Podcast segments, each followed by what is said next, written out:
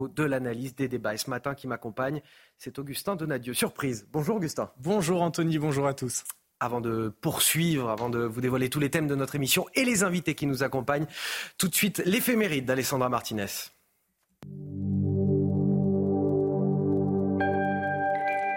Chers amis, bonjour.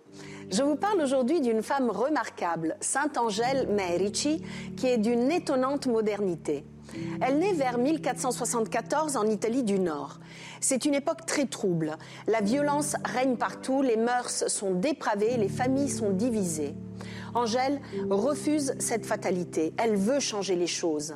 Son intuition est de prendre en main l'éducation des jeunes filles. Elle estime qu'elles sont le ciment des familles et donc de la société. Voici ce qu'elle dit. Le désordre de la société provient de celui des familles ce sont les mères qui forgent les familles. S'il est tant de mères si peu chrétiennes, c'est que l'éducation des filles se trouve négligée. Elle fonde donc une compagnie qui deviendra plus tard une congrégation qu'elle place sous la tutelle de Sainte Ursule. Ce sont les Ursulines, toujours en activité aujourd'hui. Angèle Merici meurt en 1540 à l'âge de 66 ans. Je vous laisse avec cet extrait d'une prière qu'elle a composée.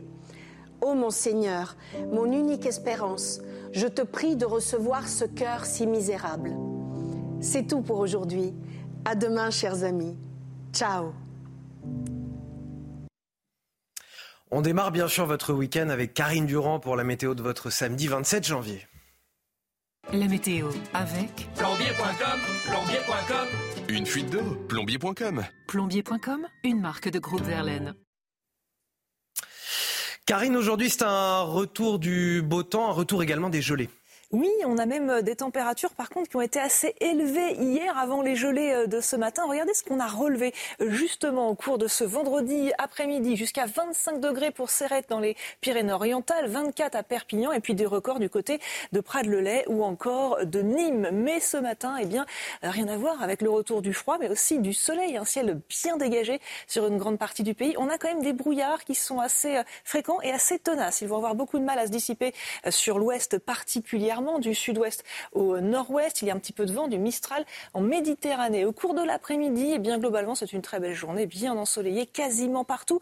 On a juste ces nuages qui gagnent du terrain quand même au cours de l'après-midi sur la Bretagne et parfois quelques brouillards qui ne vont pas se dissiper, en particulier euh, sur le sud-ouest ou encore, encore une fois, euh, sur le nord-ouest. Les températures, donc, eh bien, elles sont basses, hein, beaucoup plus basses que ces derniers jours, avec des gelées notamment au nord-est, moins 2 degrés pour euh, Nancy, 3 degrés à peine euh, pour euh, Brest, 9 à Bordeaux. Au cours de l'après-midi, sur la moitié nord, nous sommes globalement dans les moyennes de saison euh, pour un mois de janvier. 8 degrés à Paris, 7 à Nancy. Par contre, encore de la douceur sur le sud. Température un peu moins élevée quand même que la veille, mais de la douceur quand même. 18 degrés pour Perpignan et Montpellier. Rejoindre le mouvement de la rénovation énergétique. C'était la météo avec Groupe Verlaine. Pour devenir franchisé dans les énergies renouvelables. Groupe Verlaine. Voici les titres de votre journal de 6h. Il est 5h59. Bon réveil à tous sur CNews.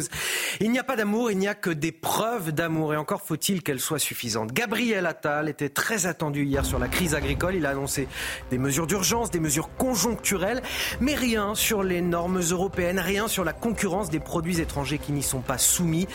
La solution n'est-elle pas à Bruxelles finalement? On en parle dans ce journal.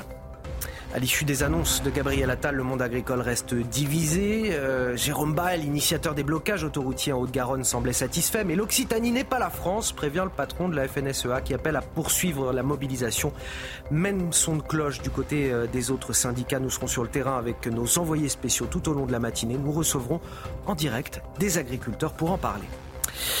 Faut-il équiper les enseignants de bombes lacrymogènes pour se défendre? La question paraît presque improbable et pourtant c'est la décision prise par le maire de Marignane. Cela fait suite à la violente agression de plusieurs surveillants la semaine dernière par des élèves dans un collège de la ville.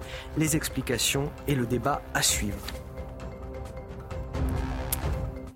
Et pour décrypter toute cette actualité, j'ai le plaisir d'accueillir sur ce plateau Michel Thau. Bonjour. Bonjour Anthony. Fondateur du site Opinion Internationale. Face à vous ce matin, Victor Hérault, bonjour. Bonjour Anthony. Journaliste à, à Valeurs Actuelles. On va décrypter euh, tout ça ensemble. Et ces mots de Gabriel Attal.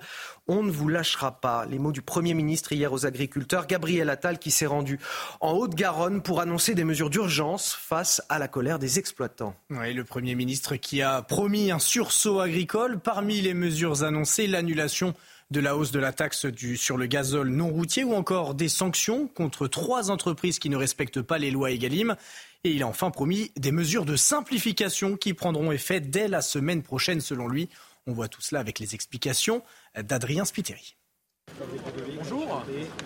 À peine le Premier ministre avait-il posé le pied sur cette exploitation agricole que le ton était donné. J'espère beaucoup de vos annonces. On va être là au rendez-vous. Un rendez-vous en Haute-Garonne pour calmer la crise.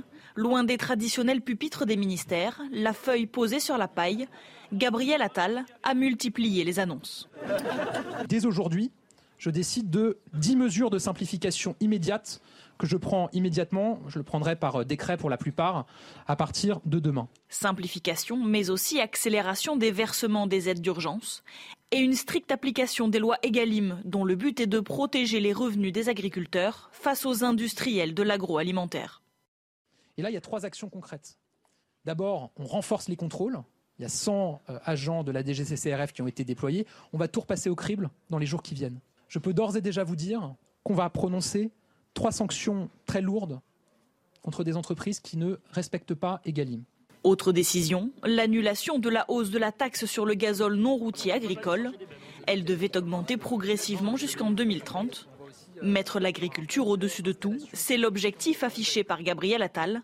Il assure que le gouvernement a entendu et compris le ras-le-bol du monde paysan. Alors le gouvernement a peut-être entendu et, compris les agriculteurs, mais les mesures proposées sont-elles suffisantes? Nous sommes justement en direct avec euh, Séverin Sergent. Bonjour, merci d'être avec nous. Vous êtes euh, agriculteur et membre des jeunes agriculteurs euh, du département de, de l'Eure-et-Loire. Vous êtes près de Chartres. Comment vous avez reçu tout d'abord ces annonces de Gabriel Attal? Bonjour à tous. Nous avons reçu ces mesures, on n'en attendait pas grand-chose, pour être franc, parce qu'on se doutait avec la rapidité avec laquelle il voulait répondre au mouvement, qu'il n'aurait pas de grandes mesures pour nous. On s'avère qu'en fait, c'est une coquille vide. Il est allé euh, présenter ces mesures dans le sud de la France. Évidemment, euh, je pense aux éleveurs qui ont eu euh, la maladie et aujourd'hui dont le Premier ministre leur annonce la prise en charge des frais.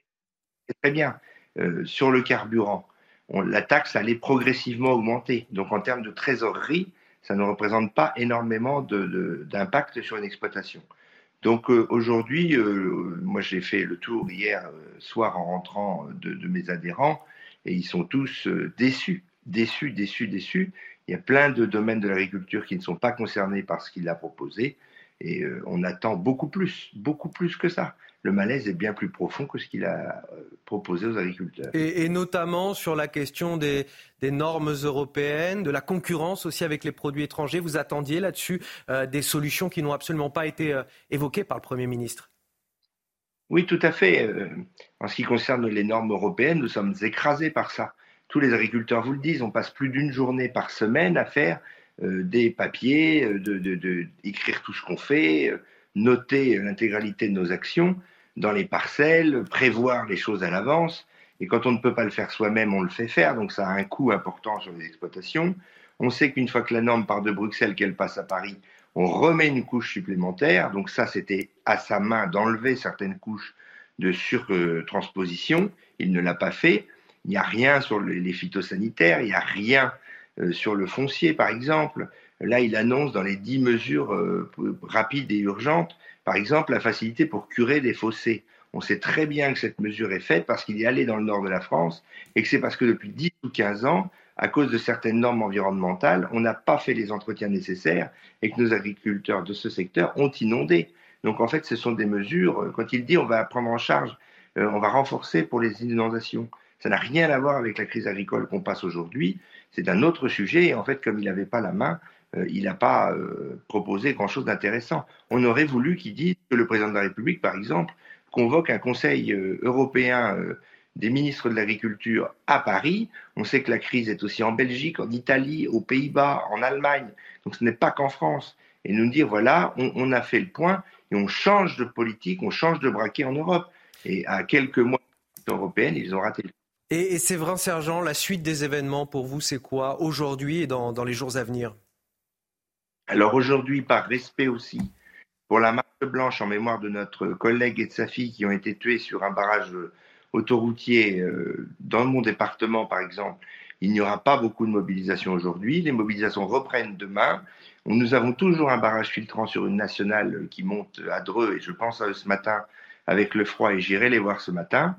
Euh, nous attendons euh, du coup euh, que nous allons nous réunir pardon aujourd'hui pour finir de, préparer les mobilisations, mais c'est très clair. Je pense qu'il n'y a pas de, de, sujet et puis de suspense. Nous allons allons rendre visite avec nos tracteurs aux, membres du gouvernement et aux Parisiens, puisque c'est visiblement ce que le Premier ministre attend, de nous voir de plus près. Eh bien, puisqu'il faut qu'il nous voit de plus près, on va y aller. On n'est pas on n'est pas loin et on est décidé. Il Séverin Sergent, je vous, propose de, rester avec nous. Euh, je fais d'abord un tour de table. J'aurai une image à vous montrer, celle de Gabriel Attal sur un, point de blocage hier en, Haute-Garonne, et puis vous commenterez cette image que je vais vous montrer. Mais tout d'abord, un tour de table avec vous, euh, Michel Taube. Euh, ce qui a été dit ne calme pas la colère, c'est ce que répond Arnaud Rousseau, patron de la FNSEA. Oui, je pense qu'en fait, c'était enfin le gouvernement s'est exprimé. Gabriel Attal est descendu sur le terrain, euh, ça a son effet, un petit effet, mais ça a un début d'effet, j'ai envie de dire, euh, mais on en est effectivement très très loin du compte. Euh, je donnerai qu'un exemple. Le chef du gouvernement annonce 10 mesures de simplification. Mais lorsque l'on prend toutes les demandes des jeunes agriculteurs et de la FNSEA, qui sont quand même les organisations, j'ai envie de dire, les plus modérées et les plus responsables dans, dans la galaxie des organisations syndicales, il faudrait 150 annonces de simplification. Hier, il n'y en a eu que 10. Donc effectivement, il n'y a qu'une partie du chemin. C'est un début de chemin, mais on en est encore loin. Et je pense qu'effectivement, les agriculteurs, après avoir très rapidement réfléchi, ont clairement annoncé que la mobilisation continue. Euh, il va y avoir un petit effet de pause ce week-end, notamment par, euh, par égard pour cette euh, agricultrice qui est malheureusement est décédée pour, et pour sa fille. Mais le combat va reprendre dès la semaine prochaine. Mais voilà, il y a un petit effet euh, atal, mais encore une fois, il est, il est, on est encore très très loin du compte.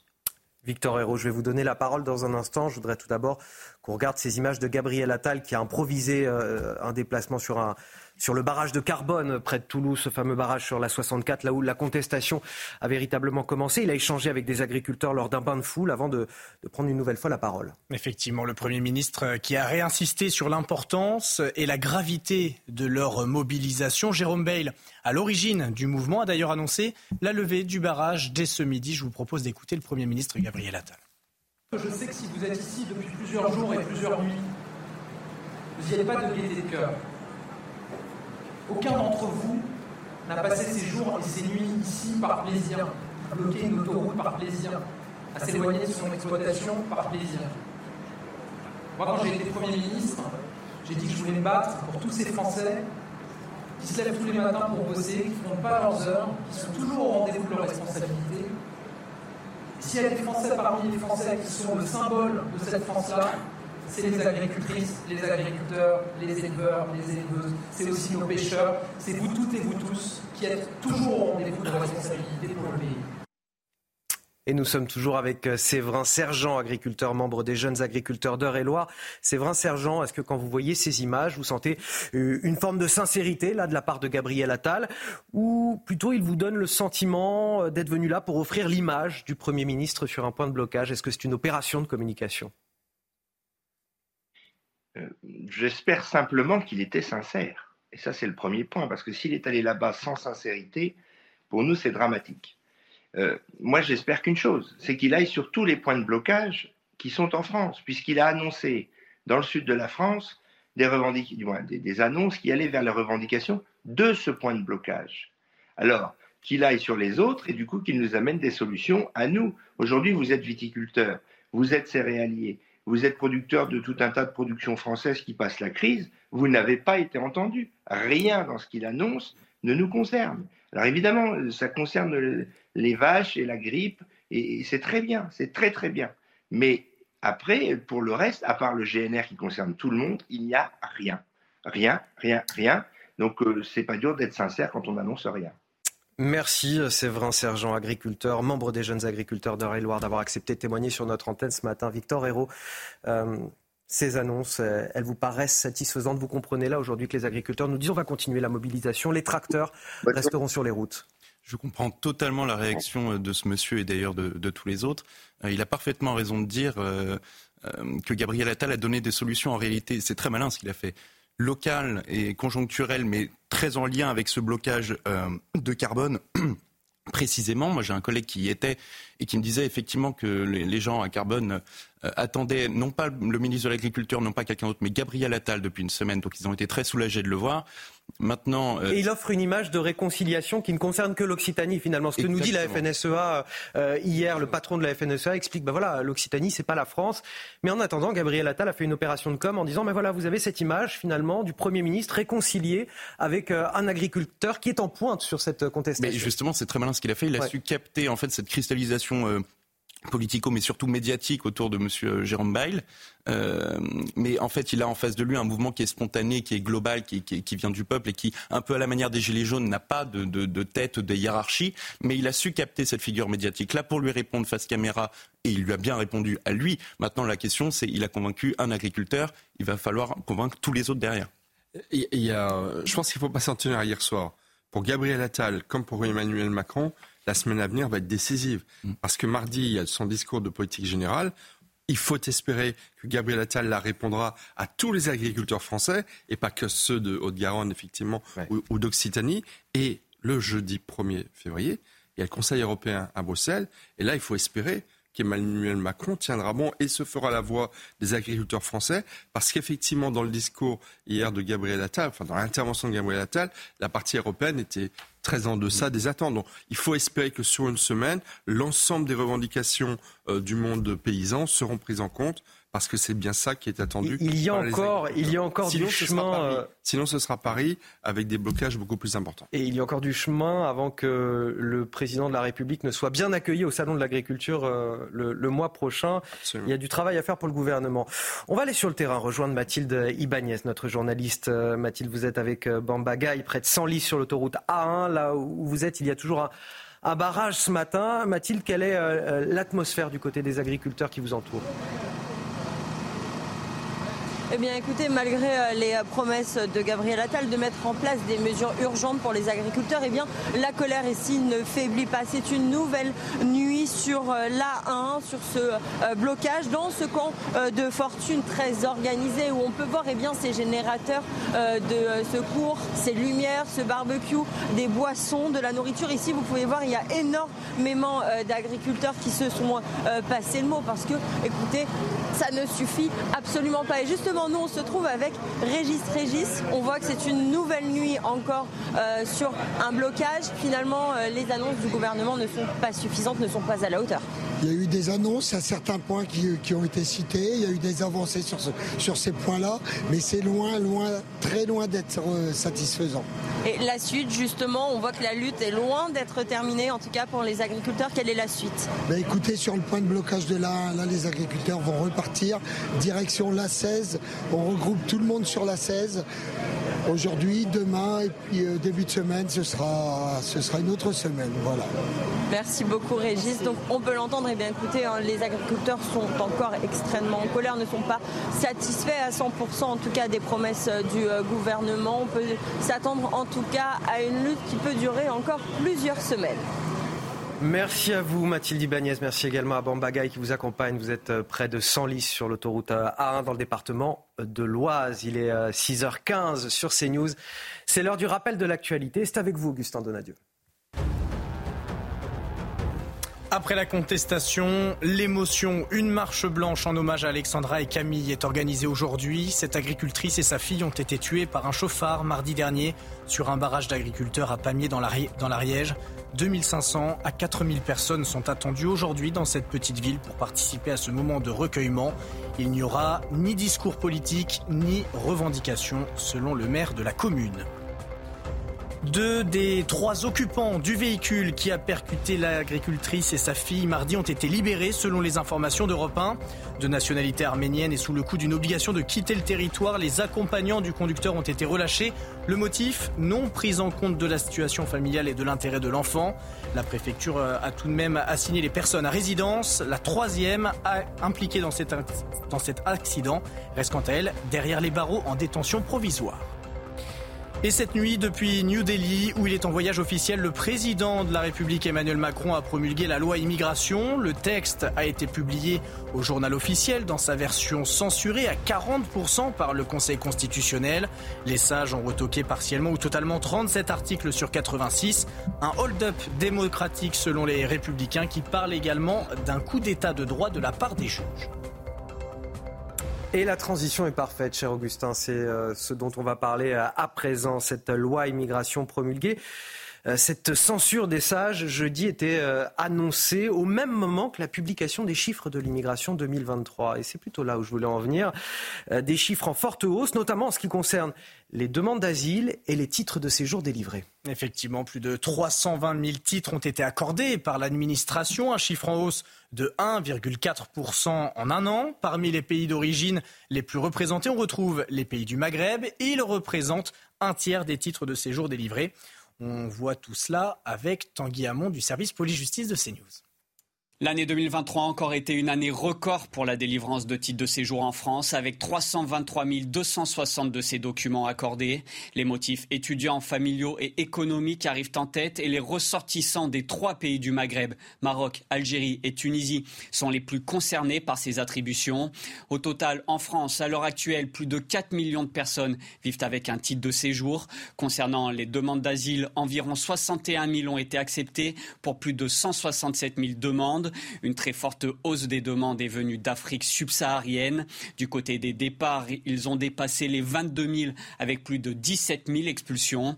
Gérald Darmanin s'est félicité de leur augmentation, plus 10 avec à noter une reprise de la coopération consulaire avec l'Algérie.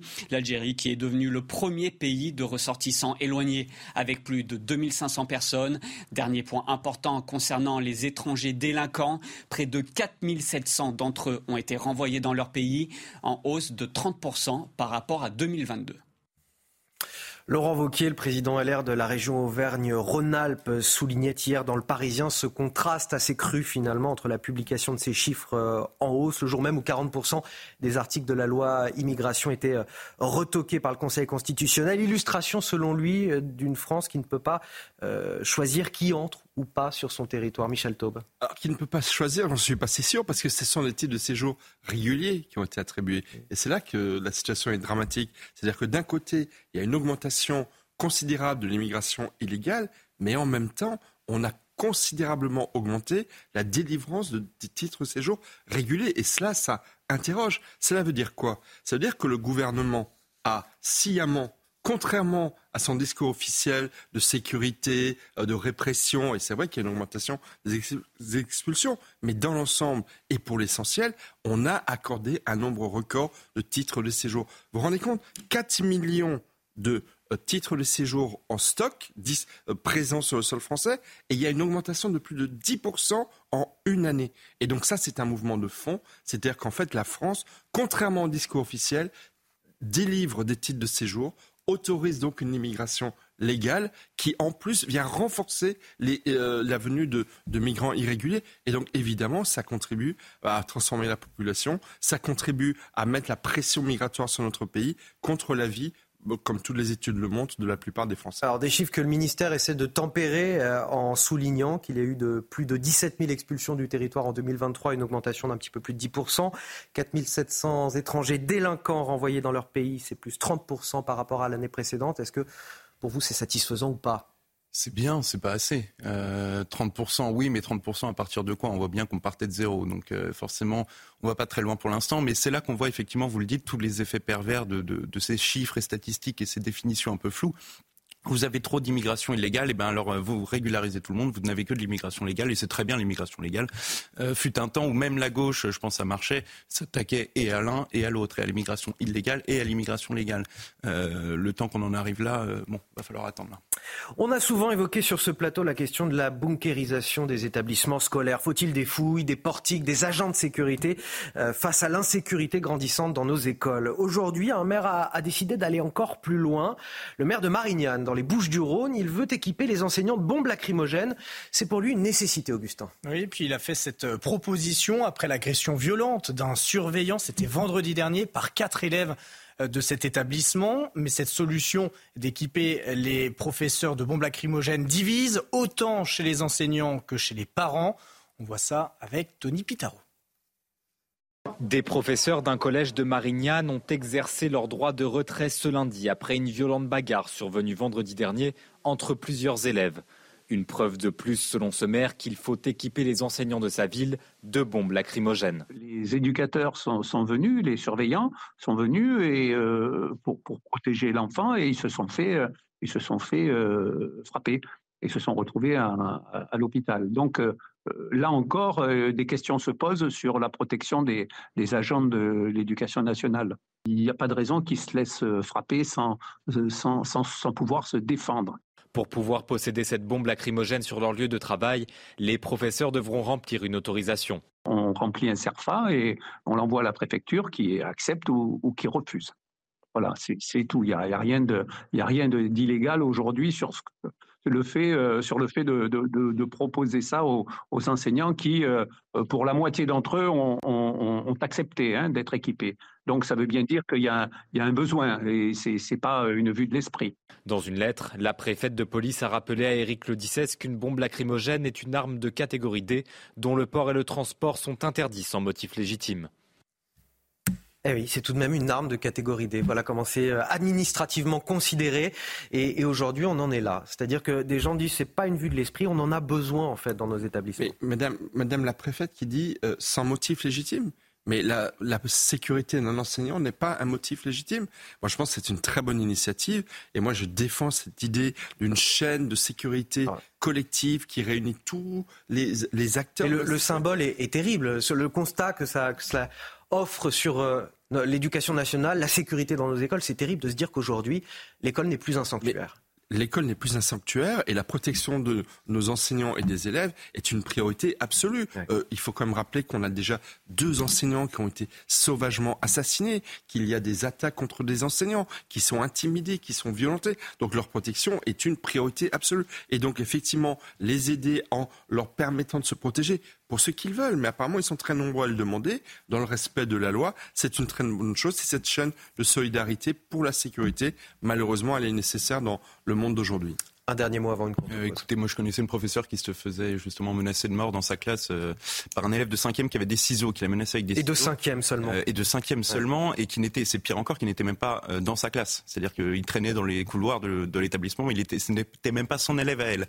Évidemment, la direction, quand elle a porté plainte, lui est tombée dessus. Là, c'est exactement la même chose. Il y a une espèce d'inversion, c'est-à-dire qu'on tombe sur la personne qui prend des mesures en disant on va protéger les professeurs en leur donnant des gaz lacrymogènes contre leurs élèves. Enfin, c'est quand même lunaire cette situation. Et il y en a qui arrivent encore à inverser la situation en disant euh, mais pourquoi est-ce que vous faites ça? Enfin, c'est n'importe quoi. Au lieu de voir le problème réel qui est les enfants qui agressent leurs professeurs.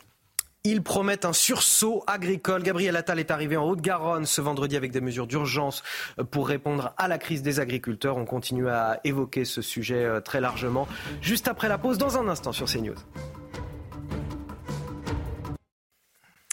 De retour sur le plateau de la matinale week-end, toujours avec euh, Augustin Donadieu pour les euh, Victor Hérault et Michel Taub pour décrypter, commenter l'actualité sur ce plateau à la une de votre journal de 6h30. Il promet un sursaut agricole. Gabriel Attal est arrivé en Haute-Garonne ce vendredi avec des mesures d'urgence pour éteindre la contestation.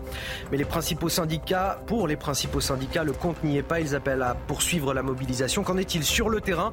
Vous entendrez les toutes premières réactions des agriculteurs dès le début de ce journal. Certains parlent d'un hold-up démocratique, d'un coup d'état de droit ou encore d'un coup de force des juges. La loi immigration, largement censurée par le Conseil constitutionnel, elle a finalement été promulguée par Emmanuel Macron avec 40% de ses articles retirés. On en a beaucoup parlé de ces deux derniers jours. Mais alors, que reste-t-il? Dans cette loi, on fera le point précis dans un instant. Quatre mois sans professeur d'anglais, c'est la situation à laquelle fait face un établissement scolaire d'Eure-et-Loire. Deux enseignants manquent à l'appel. Gabriel Attal avait pourtant assuré que cela ne se produirait plus au moment de la rentrée scolaire. Il était encore ministre de l'Éducation nationale, une promesse loin d'être tenue. Vous le verrez dans ce journal.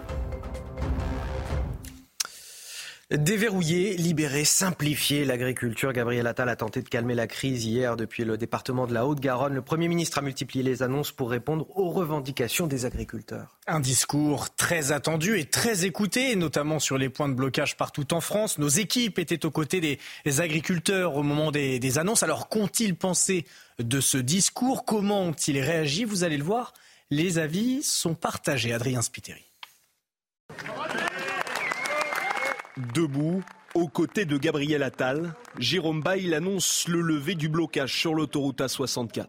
Je ne pas non plus, mais midi, l'autoroute Cette figure de la mobilisation des agriculteurs se dit satisfait des annonces faites par le Premier ministre. Il a répondu euh, positivement à nos trois revendications. Euh, on l'a vu, il fait une annonce forte euh, en réduisant les délais d'instruction, en réduisant les complications sur les recours et surtout en augmentant le budget de développement de lacs, d'écurage de fossés. Autre décision appréciée, l'annulation de la hausse du gasoil non routier. D'autres professionnels du secteur ne sont pas totalement convaincus, à commencer par le président de la FNSEA. Il y a beaucoup de revendications à laquelle le Premier ministre n'a pas répondu. Il y a le sujet des importations, il a parlé du Mercosur, on aimerait en savoir plus aussi sur l'Ukraine.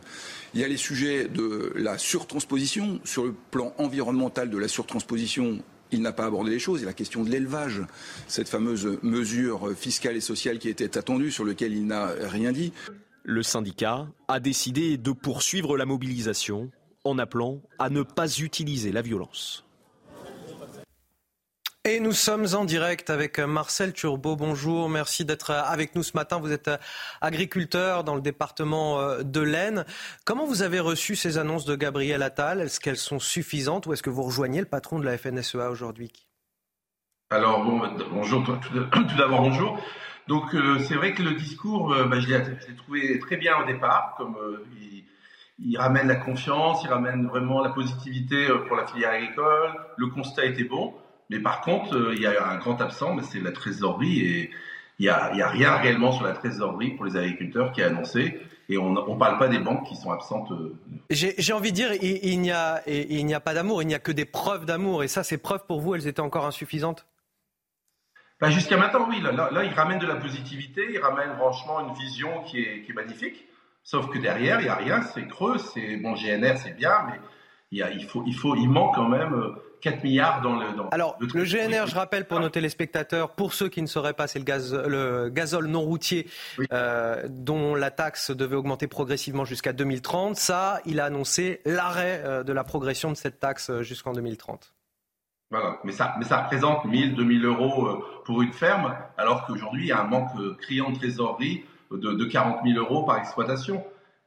Et Qu'est-ce qui ferait pour vous la différence aujourd'hui? Quelles sont les, les, mesures que vous attendriez de la part de Gabriel Attal pour compléter euh, tout ce qu'il a annoncé déjà en termes de simplification? Parce qu'il y a quand même des, annonces en, matière de simplification.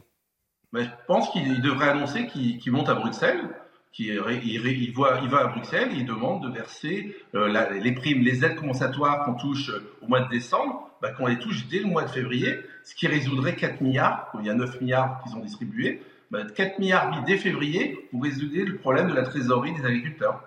Marcel Turbo, vous allez rester avec moi. Je reviens vers vous dans un instant. Je fais un petit tour de table avec mes invités. Euh, Michel Taube, euh, on entend ce que nous dit Marcel Turbo là. J'attends que Gabriel Attal aille à Bruxelles. Et euh, oui, alors Et, quelque part, on a envie de dire, euh, en fait, aller à Bruxelles, c'est quoi? C'est taper du poing sur la table et dire, voilà, maintenant on protège notre agriculture et nos agriculteurs, on les défend et on insiste pour que euh, tout se débloque depuis Bruxelles Absolument, et M. Turbo a bien raison. La seule nuance que je me permettrai d'introduire, c'est que c'est pas Gabriel Attal qui va à Bruxelles, c'est Emmanuel Macron. C'est Emmanuel Macron dans le cadre du Conseil européen. Le 1er février. Et effectivement, il faut espérer que le chef de l'État, au nom des paysans français, au nom de l'intérêt supérieur de la nation.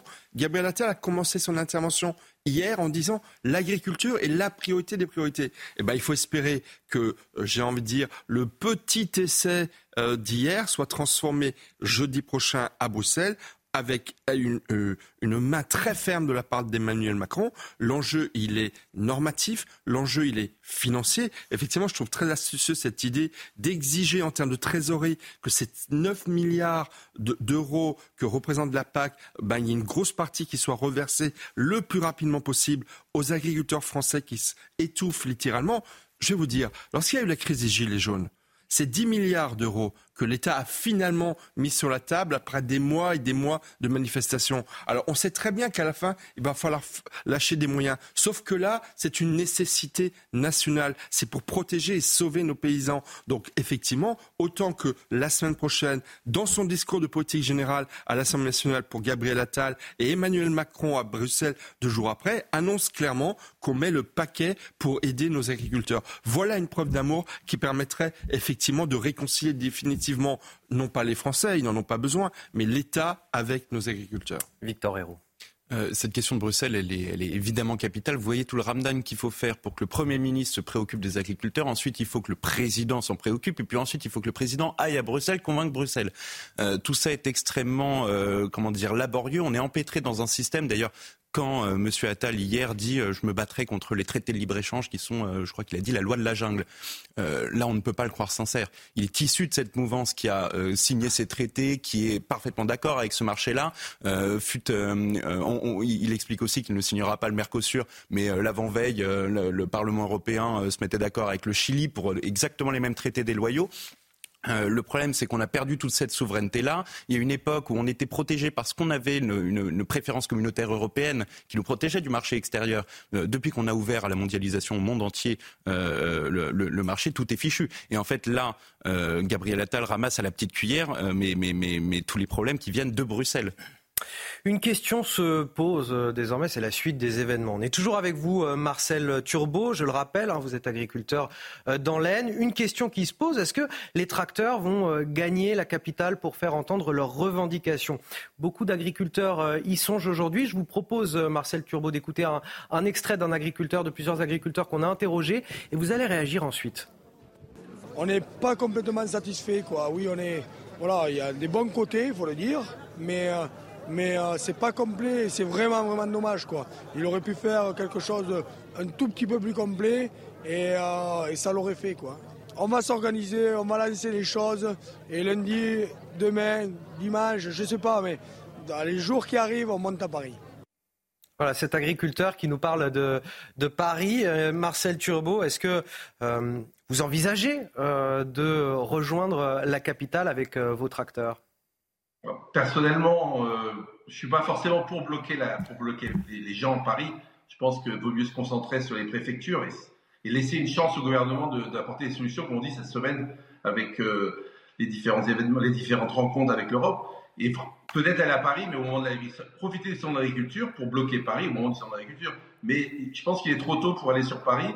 Concentrons-nous sur bloquer les préfectures, ne pas déranger la population, comme on n'est pas là pour embêter la population, au contraire, on est là pour les avoir avec nous. Donc bloquons les préfectures jusque salon d'agriculture. Si rien ne bouge, alors allons, allons pour le salon d'agriculture bloquer Paris. Mais pour l'instant, il faut, faut, laisser une chance au gouvernement pour qu'il apporte des solutions. Comme c'est un problème européen, chaque pays, il faut convaincre les autres présidents d'Europe de aussi dire allez, versons la PAC dès le mois de février euh, au lieu du mois de décembre euh, aux agriculteurs européens. Et on entend votre, euh, votre discours de, de, responsabilité ce matin, qui est le discours de nombre d'agriculteurs par euh, ailleurs. Michel Taub, vous vouliez ajouter quelque chose? Oui, et d'autant plus qu'il y a des manifestations euh, de paysans dans toute l'Europe, dans de très nombreux pays européens. Si Emmanuel Macron met le paquet jeudi prochain à Bruxelles, on peut espérer qu'il ne sera pas seul à faire pression sur la Commission européenne. Et au final, la souveraineté appartient quand même au chef d'État européen et non pas à la bureaucratie bruxelloise.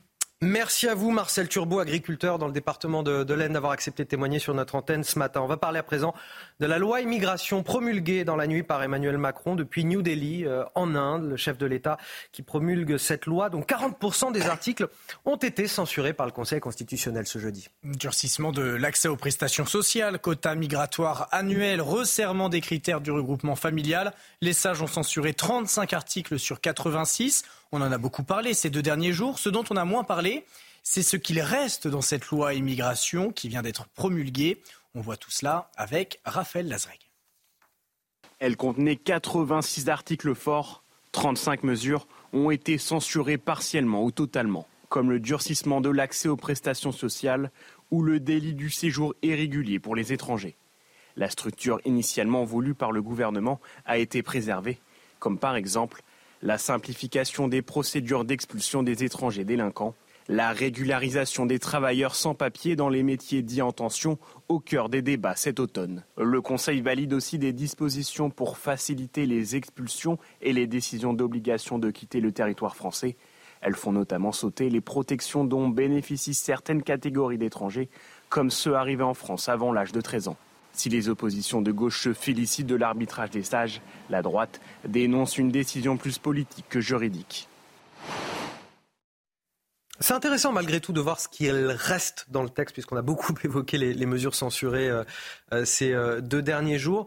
Néanmoins, le Conseil constitutionnel a-t-il jugé en politique plutôt qu'en droit, comme le dit Éric euh, Ciotti, président des LR Est-ce qu'il s'agit d'un coup de force des juges, comme euh, le dit Jordan Bardella, d'un coup d'état de droit, comme le prétend Laurent Wauquiez, un hold-up démocratique? Je, reprends toutes les expressions qui ont été euh, utilisées, mais qui symbolise en tout cas le sentiment d'impuissance qui est partagé par ces politiques d'une part, par beaucoup de Français qui nous regardent et qui nous écoutent ce matin.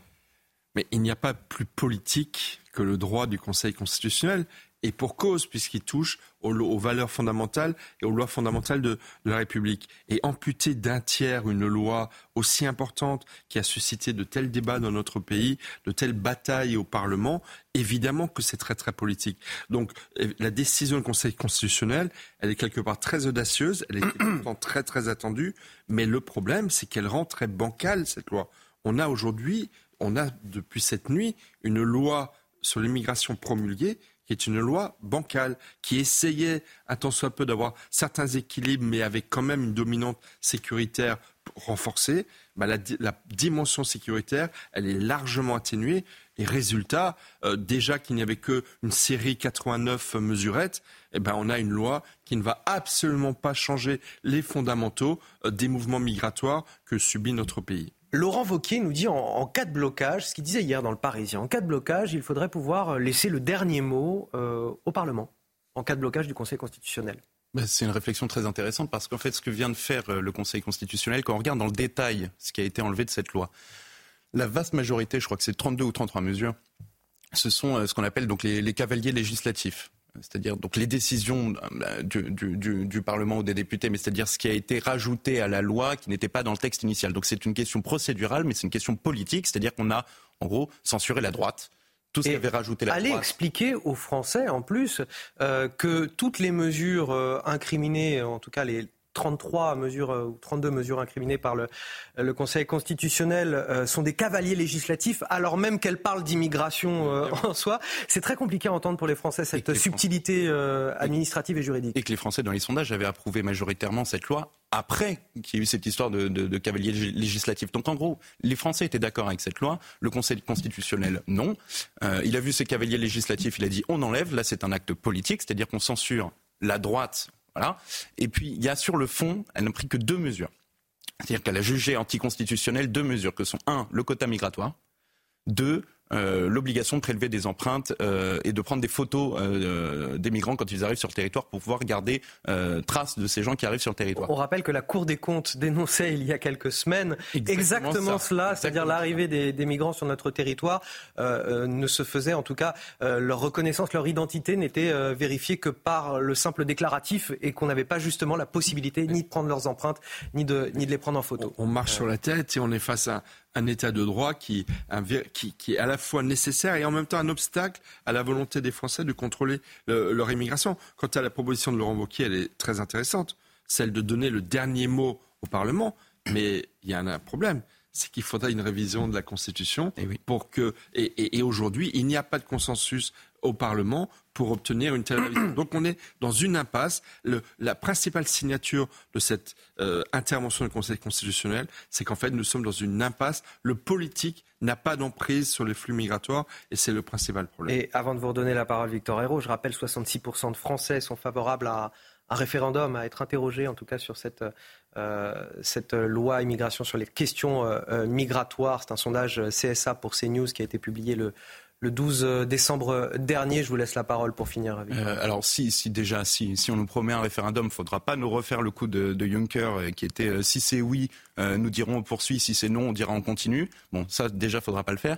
Et deuxièmement, je reviens sur cette histoire de, censure sur le fond, c'est-à-dire qu'elle déclare, la Cour, Conseil constitutionnel déclare anticonstitutionnel le fait de faire des quotas migratoires, c'est-à-dire de fixer combien de migrants ont le droit d'arriver sur le territoire et combien on ne veut pas. Euh, et deuxièmement, euh, la question des empreintes et des photos. C'est-à-dire que si on prend la définition académique d'un État, un État c'est un territoire, c'est un pouvoir politique et c'est une population, les trois définis. Là, on a un Conseil constitutionnel qui nous dit un, le pouvoir, euh, le pouvoir défini de l'État n'a plus de pouvoir, n'a plus le pouvoir de contrôler et d'empêcher les gens de rentrer. Deuxièmement, la France n'a plus de frontières, on n'a plus le droit de contrôler. Euh, c'est comme si je vous demande de tracer un cercle sans en faire le périmètre. Vous ne pouvez pas le faire. Donc la France n'a plus de territoire défini non plus. Et quant, euh, à la question de la population, on sait que la France n'a plus de population définie non plus, parce qu'on n'arrive même plus à définir ce qu'est un Français. Donc ce, ce, que vient de dire le, le Conseil constitutionnel en l'espèce, c'est l'État français n'est plus un État, n'existe plus. Les Français inquiets euh, pour la sécurité des Jeux Olympiques à l'approche de cet événement euh, planétaire suivi par un milliard de téléspectateurs. Ils sont 48% de Français à estimer qu'il faut changer le format du grand spectacle inaugural sur la scène. C'est un bond de 10 points par rapport euh, au dernier sondage effectué en, mars de l'an dernier. Résultat du dernier baromètre sécurité des Français fiducial Odoxa pour le Figaro cette semaine. Alors on s'interroge ce matin dans la matinale au week-end de CNews. Quel est le dispositif de sécurité prévu à l'occasion de cet événement? Gérald Darmanin a apporté des précisions lors d'une conférence de presse. Il a notamment annoncé un budget de 200 millions d'euros pour assurer la sécurité de la compétition. On voit les détails avec Tanguy Hamon du service police-justice de CNews. Les Jeux Olympiques sont dans six mois et les différents dispositifs de sécurité ont déjà été dévoilés par le ministère de l'Intérieur. Le premier d'entre eux sera déployé le 8 mai, dès que la flamme olympique arrivera sur le sol français. Une bulle de sécurité de 100 policiers et gendarmes sera constamment autour de cette flamme et les services de renseignement avec les agents sur le terrain auront la charge d'empêcher les actions de revendication politique, notamment des collectifs environnementalistes et d'ultra-gauche. Leur tâche sera aussi de contrer la menace terroriste, toujours très présente, comme l'a indiqué Gérald Darmanin. Dans un contexte international encore plus tendu ces derniers jours, notamment depuis l'attentat d'Arras et de Bruxelles, euh, nous avons euh, évidemment élevé le niveau euh, d'attention et le niveau de menace djihadiste sur le territoire national, qu'il soit exogène ou endogène, sera évidemment très important jusqu'à la fin des Jeux olympiques et paralympiques. Pour faire face à cette menace, de vastes périmètres de sécurité seront mis en place tout autour des sites des différentes épreuves olympiques avec des fouilles et des restrictions d'entrée. 30 000 policiers et gendarmes seront quotidiennement déployés et les unités d'élite du RAID, du GIGN et de la BRI seront elles aussi mobilisées. Elles seront sur le terrain le jour de la cérémonie d'ouverture des Jeux puis se tiendront prêtes à intervenir durant toute la compétition. On se rappelle de cette phrase, un enseignant devant euh, chaque classe, une promesse de Gabriel Attal euh, au moment de la rentrée scolaire, lorsqu'il était encore ministre de l'Éducation nationale. Une promesse loin d'être tenue, comme dans cet établissement d'Auton-sur-Perche en Eure-et-Loire, où deux professeurs d'anglais manquent à l'appel depuis quatre mois. Quatre mois euh, qu'ils sont absents, une situation qui excède la mère d'une élève de quatrième qui a fait part de sa colère. À Tony Pitaro, écoutez. C'est une situation qui ne peut plus durer pour les élèves de ce collège de Réloir. Certains n'ont plus de cours d'anglais depuis 4 mois, d'autres depuis 2 mois. Désemparés, les parents d'élèves lancent un appel. On est en milieu rural et on se demande si nous ne sommes pas les oubliés de l'Académie euh, Orléans-Tours et de l'État. Notre proviseur a effectué plusieurs demandes au rectorat, mais il ne se passe rien. Le collège fait ce qu'il faut, mais le rectorat rien. On a quand même obtenu la publication d'une annonce sur le site de Pôle emploi. Et ça a pris trois mois. En attendant l'arrivée d'un nouveau professeur d'anglais, certains parents ont décidé de s'organiser pour dispenser eux-mêmes les cours à leurs enfants. Il y a des parents qui essayent euh, de donner des cours particuliers à leurs enfants, mais voilà, ce n'est pas, c'est une minorité parce que ça coûte cher. D'autres parents se tournent vers le CNED. Avant, les cours du CNED étaient très facilement accessibles en ligne. Aujourd'hui, si on veut donner euh, à nos enfants des cours issus du CNED, on est obligé de contacter le CNED qui nous questionne, qui nous envoie un dossier, on doit remplir le dossier. Le proviseur aussi, a une partie dans le dossier de chaque élève à remplir. Contacté, l'Académie d'Orléans-Tours a surexploité toutes les pistes pour remédier à cette situation. Gabriel Attal était très attendu hier sur la crise agricole. Il a annoncé des mesures d'urgence, des mesures conjoncturelles.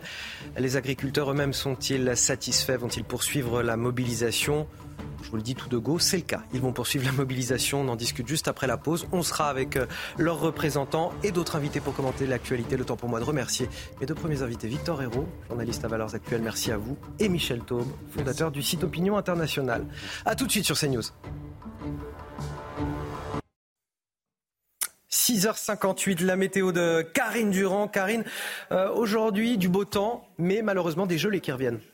Oui, c'est le retour des gelées, mais juste avant de parler des températures, regardez cette carte de risque d'allergie au pollen avec déjà à cette époque de l'année une alerte rouge pour tout le pourtour méditerranéen. Sur cette zone, on a des risques d'allergie en particulier au cyprès, au thuya ou encore au genévrier qui peuvent provoquer rhinite ou encore conjectivite et également un petit peu de pollen de frêne. La faute justement à un temps beaucoup trop doux. On a eu entre 20 et 25 degrés sur le pourtour méditerranéen au cours des derniers jours et du coup, eh bien, les pollens sont déjà de sortie. En ce qui concerne euh, la carte, cette fois-ci, météo, et bien, du soleil pour quasiment tout le monde. Aujourd'hui, très belle journée en prévision. Attention aux brouillards qui sont assez tenaces sur le nord-ouest, la Bretagne en particulier, ou encore sur euh, le sud-ouest et au cours de l'après-midi. Globalement, les brouillards euh, vont se dissiper, mais ils peuvent résister encore dans certaines zones, comme la Bretagne, comme les vallées du sud-ouest ou encore le Val de Saône. Les nuages gagnent du terrain en Bretagne, mais partout ailleurs, eh bien, le soleil règne toute la journée. Les températures, donc, eh bien oui, euh, dégelées. Ce matin, ça change des derniers jours. Des gelées qui peuvent être assez fortes d'ailleurs du côté du nord-est, moins 2 à Nancy et jusqu'à 9 degrés par contre à Bordeaux. La douceur résiste de ce côté-là. Encore de la douceur d'ailleurs cet après-midi euh, sur la Méditerranée en particulier, même si les températures perdent quand même quelques degrés par rapport à hier. 18 à Perpignan et Montpellier, 8 degrés à Paris pour la moitié nord. C'est tout à fait dans les moyennes de saison. Rejoindre le mouvement de la rénovation énergétique. C'était la météo avec Groupe Verlaine. Pour devenir franchisé dans les énergies renouvelables. Groupe Verlaine. 6h59 sur CNews. Nous sommes le samedi 27 janvier. Excellent réveil à tous dans votre matinale. On est ensemble jusqu'à 9h pour de l'info de l'analyse, des débats, avec bien sûr Augustin Donadieu pour les euh, JT. Nous a rejoint pour commenter euh, l'actualité Guillaume Bigot, politologue. Bonjour Guillaume. Bonjour Anthony, bonjour à tous et Arnaud Benedetti, politologue également. Bonjour, Anthony. On va commenter avec euh, vous l'actualité.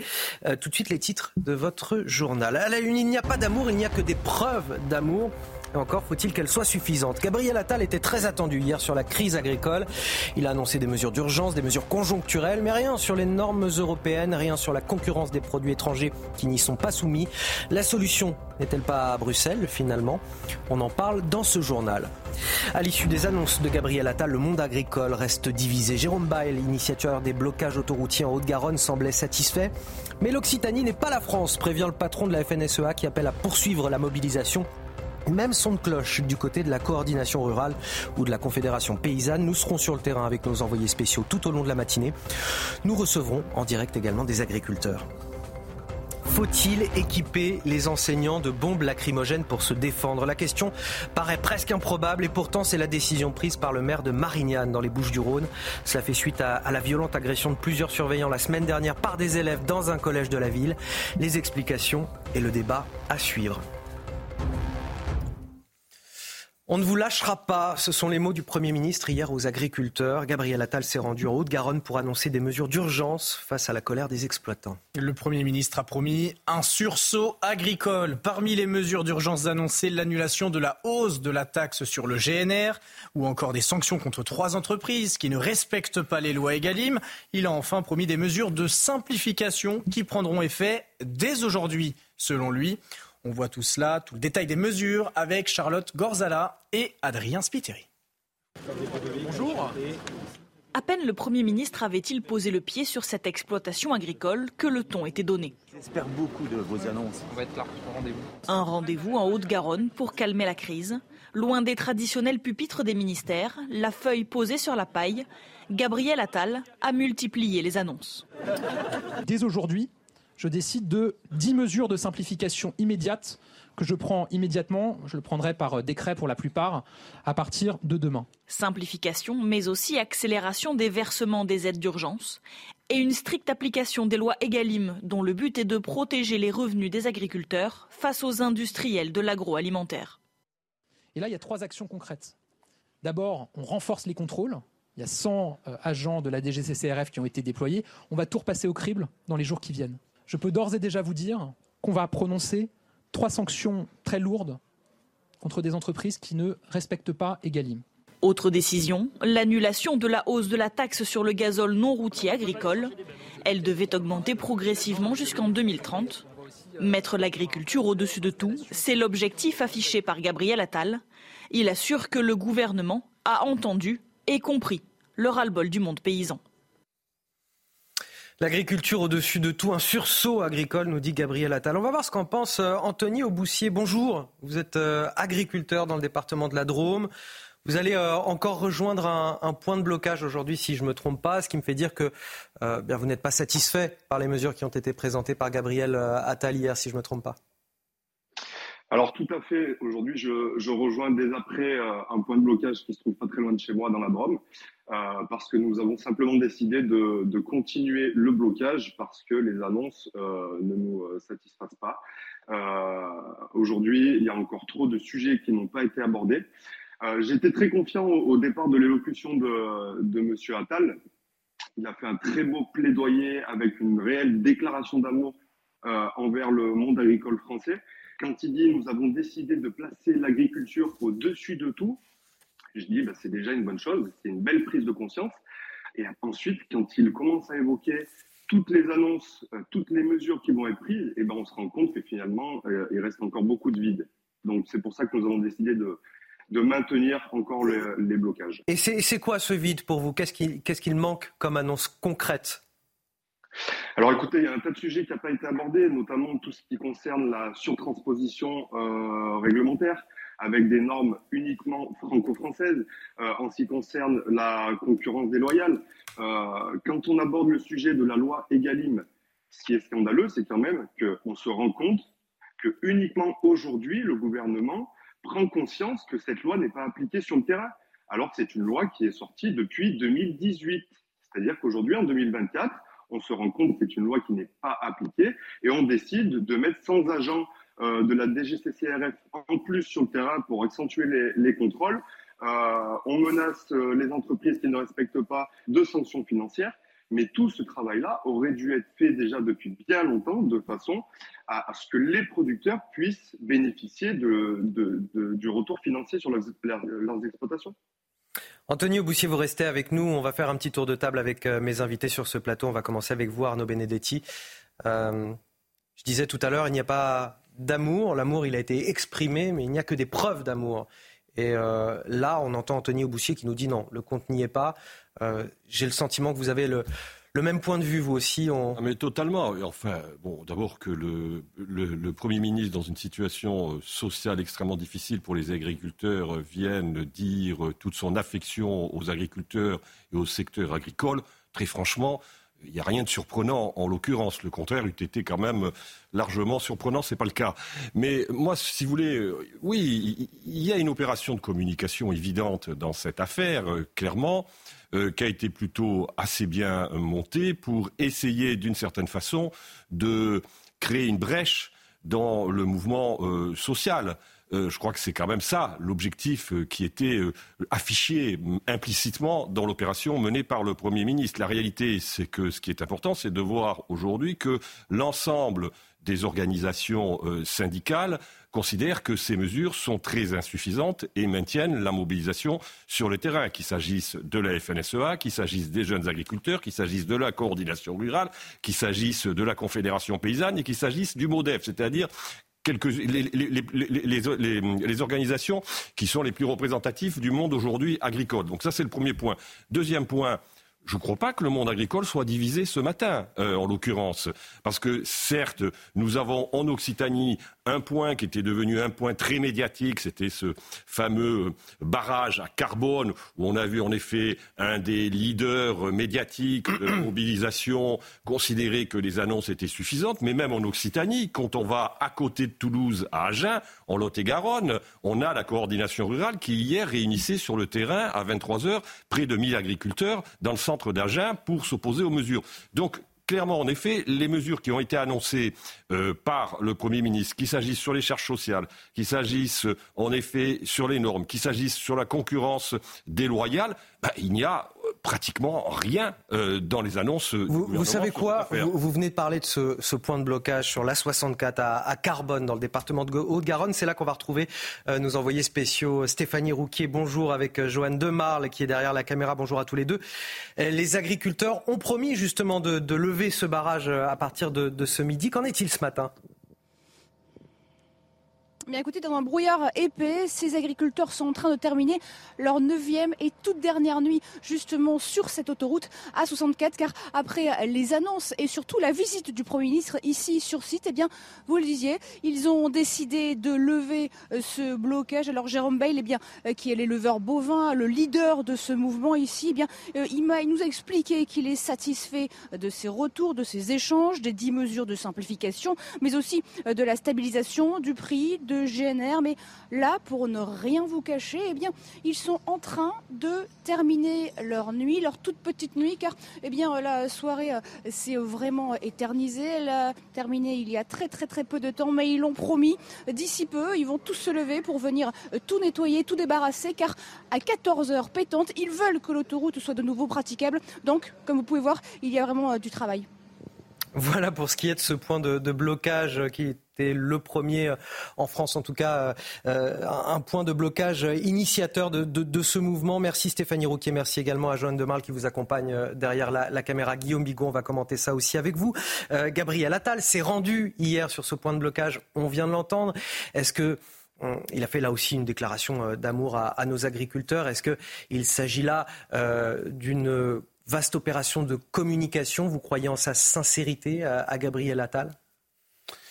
C'est pas tout à fait le, sujet euh, de sa sincérité parce que il peut être sincère mais impuissant, c'est ça que vous allez me dire. Et euh, les choses se jouent aujourd'hui à Bruxelles. Vous avez tout compris. Et euh, je vous laisse poursuivre, je laisse développer. la Macronie, sa spécialité, c'est de marcher sur votre pied, c'est-à-dire de vous faire très mal en transférant en fait ce qui, mais ils sont pas les seuls, mais simplement ils ont accéléré euh, les transferts de responsabilités gouvernementales à l'Union européenne sur un certain nombre de sujets, dont l'agriculture. Donc ils vous font très mal, et effectivement, on va pas revenir sur ce qui a été bien expliqué euh, au cours de ces dernières semaines, c'est-à-dire euh, le libre-échange unilatéral, les injonctions contradictoires avec plus de normes d'un côté, plus de libre-échange de l'autre. Donc ils vous écrasent de pied, puis après, ils vous expliquent qu'ils comprennent absolument, mais alors la main sur le cœur, qu'ils comprennent que vous ayez mal.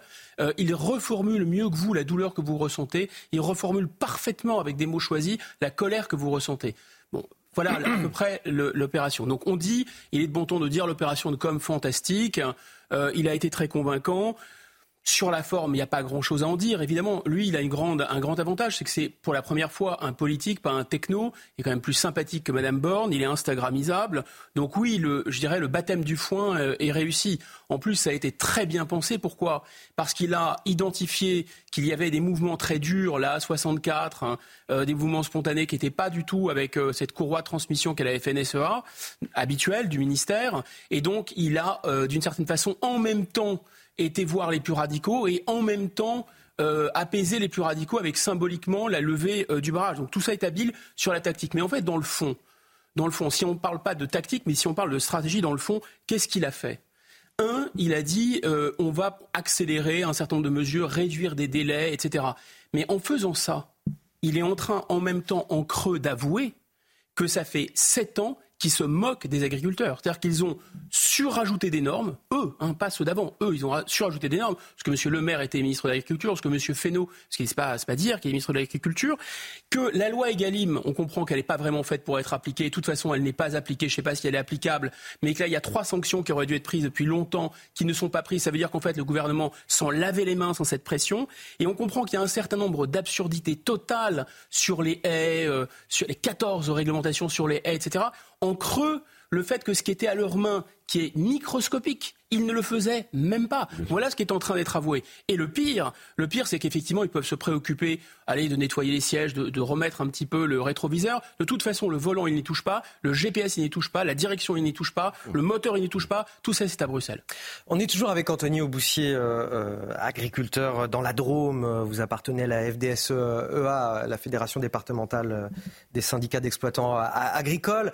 Euh, on a vu cette image, et je voulais vous la faire commenter, de Gabriel Attal sur ce point de blocage avec euh, Jérôme Bail, qui est un, des leaders de la contestation en Occitanie, en tout cas en Haute-Garonne, sur ce point de blocage de l'autoroute A64. Et on entendait ce que nous disait Arnaud Benedetti tout à l'heure, c'est que euh, l'opinion de euh, Jérôme Bail n'est absolument pas majoritaire. Hein. il a... mais, en attendant, on a Gabriel Attal qui sait quand même offert une opération de com avec quelqu'un avec qui il affiche une forme de réconciliation qui n'est absolument pas représentative de l'ensemble de la profession. Est-ce que c'est un peu votre sentiment ce matin? Exactement. Moi, ce que je pense, c'est que le, cabinet du Premier ministre a fait un travail exceptionnel sur la, pour la préparation de sa venue euh, sur le terrain hier pour l'annonce de, euh, de son discours, euh, qui a dû être très certainement bien préparé en amont. Il avait choisi sa cible. il y avait certainement dû avoir des contacts entre M. Bail et M. Attal auparavant, de façon à ce que si les choses se passent bien, si les annonces lui conviennent, il lève le camp très rapidement. Effectivement, l'objectif pour le gouvernement euh, dans ce déplacement-là, très ciblé, c'était certainement de créer une faille, de créer une brèche, et que cette brèche puisse prendre de l'ampleur. Là, c'est un flop, c'est un flop.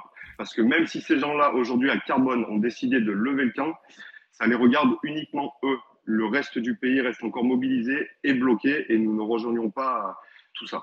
Merci Antonio Boussier. Je le rappelle, vous êtes agriculteur euh, dans le département euh, de la Drôme. On va tout de suite retrouver euh, Laure Para. Bonjour, notre envoyé spécial en direct de l'A54 vers Salon de Provence. Merci Laure d'être avec nous ce matin. Vous êtes en contact avec ces agriculteurs des Bouches-du-Rhône. Ils ont passé leur deuxième nuit sur place après les annonces de Gabriel Attal hier soir. Qu'ont-ils décidé pour la suite du mouvement? Alors effectivement, Antonien, ils ont passé une petite nuit, hein, leur seconde nuit ici euh, près de Salon de Provence sur la 54. Pour l'instant, l'autoroute reste fermée, elle reste euh, bloquée. Ils m'ont expliqué qu'à la suite des déclarations de Gabriel Attal, ils étaient euh, mitigés. Pour eux, il ne s'agit que de quelques mesurettes, même si ils sont parfaitement conscients que toutes les problématiques du monde rural ne se régleront pas en 48 heures. Ils sont conscients qu'il faudrait être patient, mais qu'il ne faut rien lâcher. Alors ils m'ont expliqué également qu'ils attendaient de prendre position suite à la réunion de leur chef euh, de syndicat, hein, la FNSEA et les jeunes agriculteurs, euh, m'ont-ils expliqué, seront reçus euh, en fin de matinée pardon, à Matignon et feront des déclarations à l'issue. Du coup, ils attendent ces déclarations et ensuite ils discuteront avec la base. Hein. Pour l'instant, ils sont que quelques-uns, mais comme les exploitations sont à 2-3 km des lieux en moyenne, ils vont d'ici quelques minutes, peut-être peut-être dans une heure, venir ici pour renforcer la Hein, de tous euh, ces euh, agriculteurs. Et après avoir euh, négocié entre eux, eh bien, ils décideront de la suite. Et je le disais, hein, Gabriel Attal a dit qu'il ne les lâcherait pas. Ils m'ont dit ce matin qu'eux non plus ne lâcheraient rien. Merci beaucoup, leur parent duplex de Salon de Provence sur l'autoroute A54. Avant de passer au reste de l'actualité, tout de suite, le rappel de l'actualité, c'est avec Augustin Donadieu. Après la contestation, l'émotion, une marche blanche en hommage à Alexandra et Camille est organisée aujourd'hui. Cette agricultrice et sa fille ont été tuées par un chauffard mardi dernier sur un barrage d'agriculteurs à Pamiers dans l'Ariège. 2500 à 4000 personnes sont attendues aujourd'hui dans cette petite ville pour participer à ce moment de recueillement. Il n'y aura ni discours politique ni revendication, selon le maire de la commune. Deux des trois occupants du véhicule qui a percuté cette agricultrice et sa fille ont été libérés selon les informations d'Europe 1 de nationalité arménienne et sous le coup d'une obligation de quitter le territoire français. Les accompagnants du conducteur ont été relâchés. Le motif Non prise en compte de la situation familiale et de l'intérêt de l'enfant. La préfecture les a tout de même assignés à résidence. La troisième personne impliquée dans cet accident reste quant à elle derrière les barreaux en détention provisoire. Et cette nuit, depuis New Delhi, où il est en voyage officiel, le président Emmanuel Macron a promulgué la loi immigration. Le texte a été publié au journal officiel dans sa version censurée à 40% par le Conseil constitutionnel. Les sages ont retoqué partiellement ou totalement 35 articles sur 86. Un hold-up démocratique selon les républicains qui parlent également d'un coup d'état de droit de la part des juges. Et justement, cette censure des sages jeudi était annoncée au même moment que la publication des chiffres de l'immigration 2023, des chiffres en, forte hausse, notamment en ce qui concerne, Augustin, les demandes d'asile et les titres de séjour délivrés. Effectivement, plus de 320 000 titres ont été accordés par l'administration, un chiffre en hausse de 1,4% en un an. Parmi les pays d'origine les plus représentés, on retrouve les pays du Maghreb. Ils représentent un tiers des titres de séjour délivrés. On voit tout le détail de cette, euh, de cette étude et de ces chiffres avec le service police-justice de CNews et Tanguy. L'année 2023 a encore été une année record pour la délivrance de titres de séjour en France, avec 323 260 de ces documents accordés. Les motifs étudiants, familiaux et économiques arrivent en tête et les ressortissants des trois pays du Maghreb, Maroc, Algérie et Tunisie, sont les plus concernés par ces attributions. Au total, en France, à l'heure actuelle, plus de 4 millions de personnes vivent avec un titre de séjour. Concernant les demandes d'asile, environ 61 000 ont été acceptées pour plus de 167 000 demandes. Une très forte hausse des demandes est venue d'Afrique subsaharienne. Du côté des départs, ils ont dépassé les 22 000 avec plus de 17 000 expulsions. Gérald Darmanin s'est félicité de leur augmentation, plus 10 avec à noter une reprise de la coopération consulaire avec l'Algérie. L'Algérie qui est devenue le premier pays de ressortissants éloignés avec plus de 2500 personnes. Dernier point important concernant les étrangers délinquants, près de 4700 d'entre eux ont été renvoyés dans dans leur pays, en hausse de 30% par rapport à 2022. Guillaume Bigot, il y a un chiffre que vous vouliez ajouter? Oui, il y a deux records qui sont battus en Macronie. En fait, c'est l'accueil d'étrangers tout, tout, court, mais c'est aussi le départ de Français, souvent jeunes, souvent bien formés, 160 000 par an. C'est euh, unique dans l'histoire de France. On reparlera tout à l'heure de la loi immigration, de cette euh, décision du Conseil constitutionnel euh, en deuxième partie de, ce journal, juste après euh, la pause. On a souvent évoqué sur ce plateau la question de la bunkérisation des établissements scolaires. Est-ce qu'il faut des fouilles, des portiques, des agents de sécurité face à l'insécurité grandissante dans nos écoles? Aujourd'hui, un maire a décidé d'aller encore plus loin. Une étape a été franchie. Euh, il s'agit du maire de, Marignane, dans les Bouches du Rhône. Il veut équiper les enseignants de bombes lacrymogènes. C'est pour lui une nécessité. Il a fait cette proposition après l'agression violente d'un surveillant. C'était vendredi dernier, une agression euh, commise par quatre élèves de l'établissement. Alors cette solution, eh bien, euh, d'équiper les enseignants de bombes lacrymogènes divise autant chez les enseignants que chez les parents d'élèves. Tony Pitaro. Des professeurs d'un collège de Marignane ont exercé leur droit de retrait ce lundi après une violente bagarre survenue vendredi dernier entre plusieurs élèves. Une preuve de plus, selon ce maire, qu'il faut équiper les enseignants de sa ville de bombes lacrymogènes. Les éducateurs sont, venus, les surveillants sont venus et, euh, pour, protéger l'enfant et ils se sont fait, euh, ils se sont euh, frapper et se sont retrouvés à, l'hôpital. Donc là encore, des questions se posent sur la protection des, agents de l'éducation nationale. Il n'y a pas de raison qu'ils se laissent frapper sans, pouvoir se défendre. Pour pouvoir posséder cette bombe lacrymogène sur leur lieu de travail, les professeurs devront remplir une autorisation. On remplit un CERFA et on l'envoie à la préfecture qui accepte ou, qui refuse. Voilà, c'est tout. Il n'y a, a, rien d'illégal aujourd'hui sur ce, le fait, euh, sur le fait de, proposer ça aux, enseignants qui, euh, pour la moitié d'entre eux, ont, accepté hein, d'être équipés. Donc ça veut bien dire qu'il y, a un besoin et ce n'est pas une vue de l'esprit. Dans une lettre, la préfète de police a rappelé à Éric Lodissès qu'une bombe lacrymogène est une arme de catégorie D dont le port et le transport sont interdits sans motif légitime. Alors je trouve ça effrayant, non pas que l'on autorise euh, ces bombes lacrymogènes, mais que les profs en aient besoin en fait.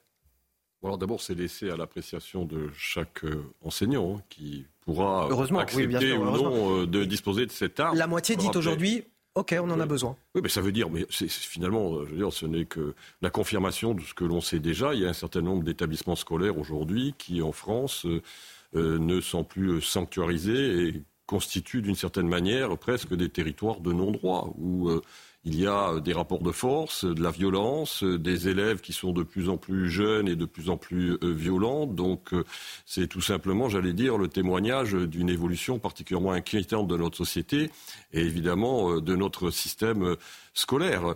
Donc ça en dit long, je crois, sur finalement ce que certains appellent la décivilisation ou l'ensauvagement de la société. L'école, c'était quand même le lieu où justement les enfants étaient protégés par euh, les professeurs, où les professeurs pouvaient travailler euh, en transmettant un savoir. Aujourd'hui, non, ils, n'ont pas seulement à transmettre un savoir, qu'ils d'ailleurs transmettent parfois non sans difficulté compte tenu, de leurs conditions de travail, mais ils doivent aussi se protéger. C'est quand même le monde à l'envers. Le mot de la fin, Guillaume euh, D'abord, on, on s'étonne de la difficulté de recruter des profs. Si l'étape suivante, c'est quoi? C'est euh, des cours de full contact euh, obligatoires pour devenir prof? C'est un membre de la CRS 8 ou de la BAC dans chaque classe? Bon, c'est voilà, c'est un moindre mal d'autoriser les professeurs à avoir des bombes lacrymogènes dans les classes, mais c'est vraiment s'attaquer aux effets, pas aux causes. À la racine, euh, la justice pénale, et on va pas tout dérouler, mais notamment un point clé, c'est l'obligation de scolarisation dans le système normal. Il y a dans certaines classes des élèves qui ne sont pas capables euh, en raison de, leur état psychologique, si vous voulez, ou de leur agressivité, de suivre la classe. Et, il faut absolument les sortir du système normal, le temps de les remettre d'aplomb pour ensuite qu'ils puissent poursuivre leurs études. Si on ne fait pas ça, ah, on s'en sortira jamais. C'est News, toujours aux côtés des agriculteurs. On va marquer une courte pause. Dans un instant, on s'interrogera après la visite euh, d'Emmanuel, euh, Macron, je dire, de Gabriel ah, Attal, son avatar euh, à Matignon, dirons-nous. Gabriel Attal était en Haute-Garonne, effectivement, pour faire des annonces de mesures d'urgence face à la crise agricole. Est-ce que les agriculteurs sont satisfaits de ces mesures? Je vous donne un indice, un élément de réponse. Clairement, c'est non. On en parle juste après la pause. On sera avec des agriculteurs et on sera sur le terrain aussi pour prendre le coup.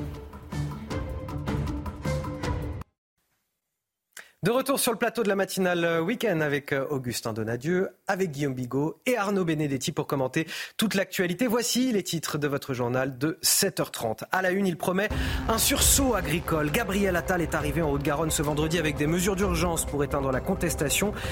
Mais pour les principaux syndicats, le compte n'y est pas. Ils appellent à poursuivre la mobilisation.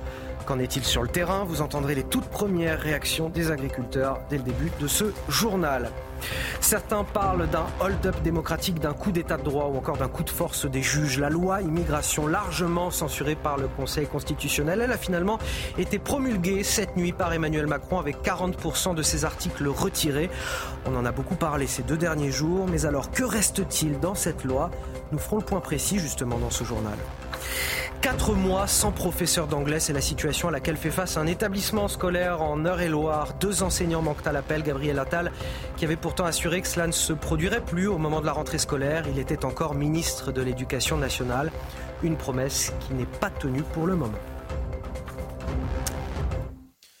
Déverrouiller, libérer, simplifier l'agriculture. Gabriel Attal a tenté de calmer la crise hier depuis le département de la Haute-Garonne. Le Premier ministre a multiplié les annonces pour répondre, pour tenter de répondre en tout cas aux revendications des agriculteurs. Un discours très attendu et très suivi, évidemment, sur les points de blocage. Nos équipes étaient aux côtés des agriculteurs. Alors, comment ont-ils réagi? Qu'ont-ils pensé de ce discours? Vous allez le voir, les avis sont très partagés. Adrien Spiteri.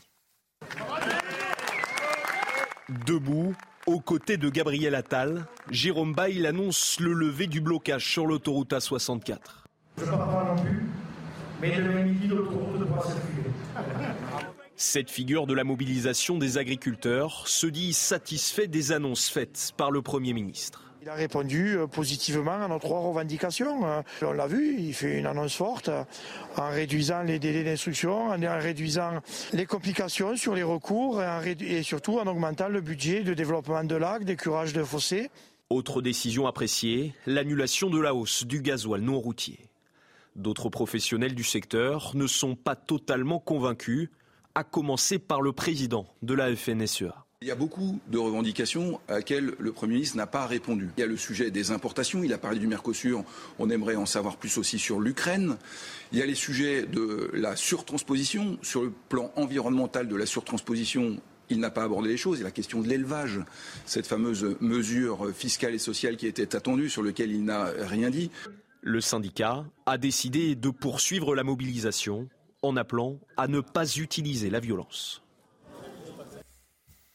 Alors le gouvernement a peut-être euh, entendu et, compris les agriculteurs, mais les mesures proposées sont-elles suffisantes? On va poser tout de suite la question à Mélanie Martin. Bonjour, vous êtes euh, présidente du MODEF, c'est le mouvement de défense des exploitants familiaux. Vous êtes également euh, maraîchère près de, Mont-de-Marsan, dans les Landes. Merci d'être avec nous. Qu'avez-vous pensé des propositions faites hier par Gabriel Attal? Donc bonjour forcément, il y a des annonces, l'annonce qui a été faite, il y a des points positifs. Euh, il a répondu à certaines euh, euh, problématiques. Or, en fait, nous, on essaye de travailler sur le fond de cette colère et de ce mouvement. Et donc là, il y a des gros manquements par rapport à, la vision de l'agriculture, au modèle agricole, et, et se focaliser entièrement sur sur les normes, c'est pas suffisant pour nous. Il faut vraiment revoir le modèle agricole euh, depuis la base et essayer de réinventer quelque chose de beaucoup plus cohérent, d'une agriculture beaucoup plus euh, euh, paysanne et sur un modèle beaucoup plus durable qu'actuellement. Pour que nos téléspectateurs comprennent bien très concrètement, quels sont les manquements dans son discours selon vous? Ben, Pour nous, il manque vraiment un volet sur la rémunération et sur euh, des actes. Donc, il a parlé de, trois entreprises qui ne respectaient pas la loi Egalim euh, sur euh, les prix rémunérateurs. Mais il faut aller beaucoup plus loin avec cette loi Egalim. Il faut demander une transparence de l'agroalimentaire sur les marges qu'elle applique. Il faut demander des coefficients qui soient encadrés sur cette notion de, de, prix rémunérateur et de marge que se fait à la fois les distributeurs, à la fois l'agroalimentaire et à la fois les transformateurs, afin que nous, producteurs, on ait une, une vraie rémunération des prix planchers et que ceci, ça soit respecté réellement. Vous avez aujourd'hui la, volonté de poursuivre le combat, la mobilisation. Est-ce que euh, vous avez, est-ce que vous allez encore aussi euh, participer à des opérations de blocage dans les prochaines heures, dans les prochains jours? Oui, oui. Alors notre syndicat s'est pas positionné sur une volonté de bloquer la population, mais plutôt d'aller à sa rencontre pour essayer justement de créer euh, une dynamique, un modèle qui permettrait à l'ensemble d'une collectivité, à l'ensemble de la société de, tendre vers un modèle sur lequel il est d'accord pour enrayer les tensions qu'on peut, retrouver dans, l'agriculture entre les riverains, euh, les agriculteurs, etc. Donc nous, on veut construire un modèle beaucoup plus positif un modèle euh, voilà qui agricole qui se construit, qui se partage de même. Et donc pour ça, on va à la rencontre des citoyens, on va à la rencontre euh, de la collectivité dans son ensemble.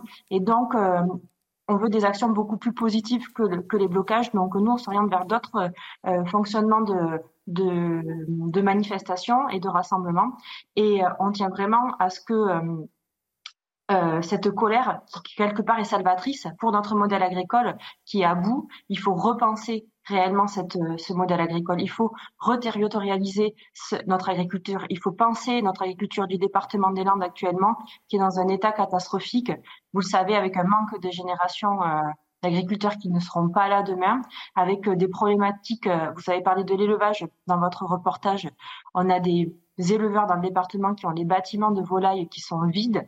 Et ça, c'est pas entendable parce que les investissements, ils ont été faits et c'est l'agriculteur encore qui est la, variable d'ajustement entre l'industriel euh, et, une politique de régulation qui n'est pas du tout là en fait. Et donc aujourd'hui, les agriculteurs qui ont investi dans des bâtiments, qui ont investi dans du matériel, euh, n'ont pas la garantie de pouvoir produire demain parce que les volumes de production ne sont pas assurés. Et donc toute cette logique-là, à la fois de, production, de rémunération, de régulation d'un marché, en fait, tout ça, c'est pas pris en compte par euh, ni le ministre, ni la FNSEA, ni le modèle agricole qui est en, qui est en place. Et donc tout, tout cela, il faut réellement le repenser. Et c'est pour ça que nous, on souhaite continuer les actions et dire ne, nous trompons pas de cible.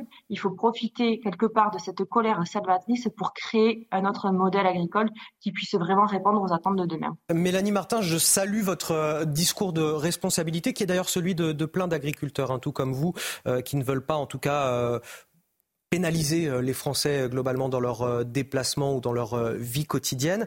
une chose peut-être, est-ce qu'il faut manifester dans la capitale pour se faire entendre aujourd'hui, pour attirer encore davantage l'attention?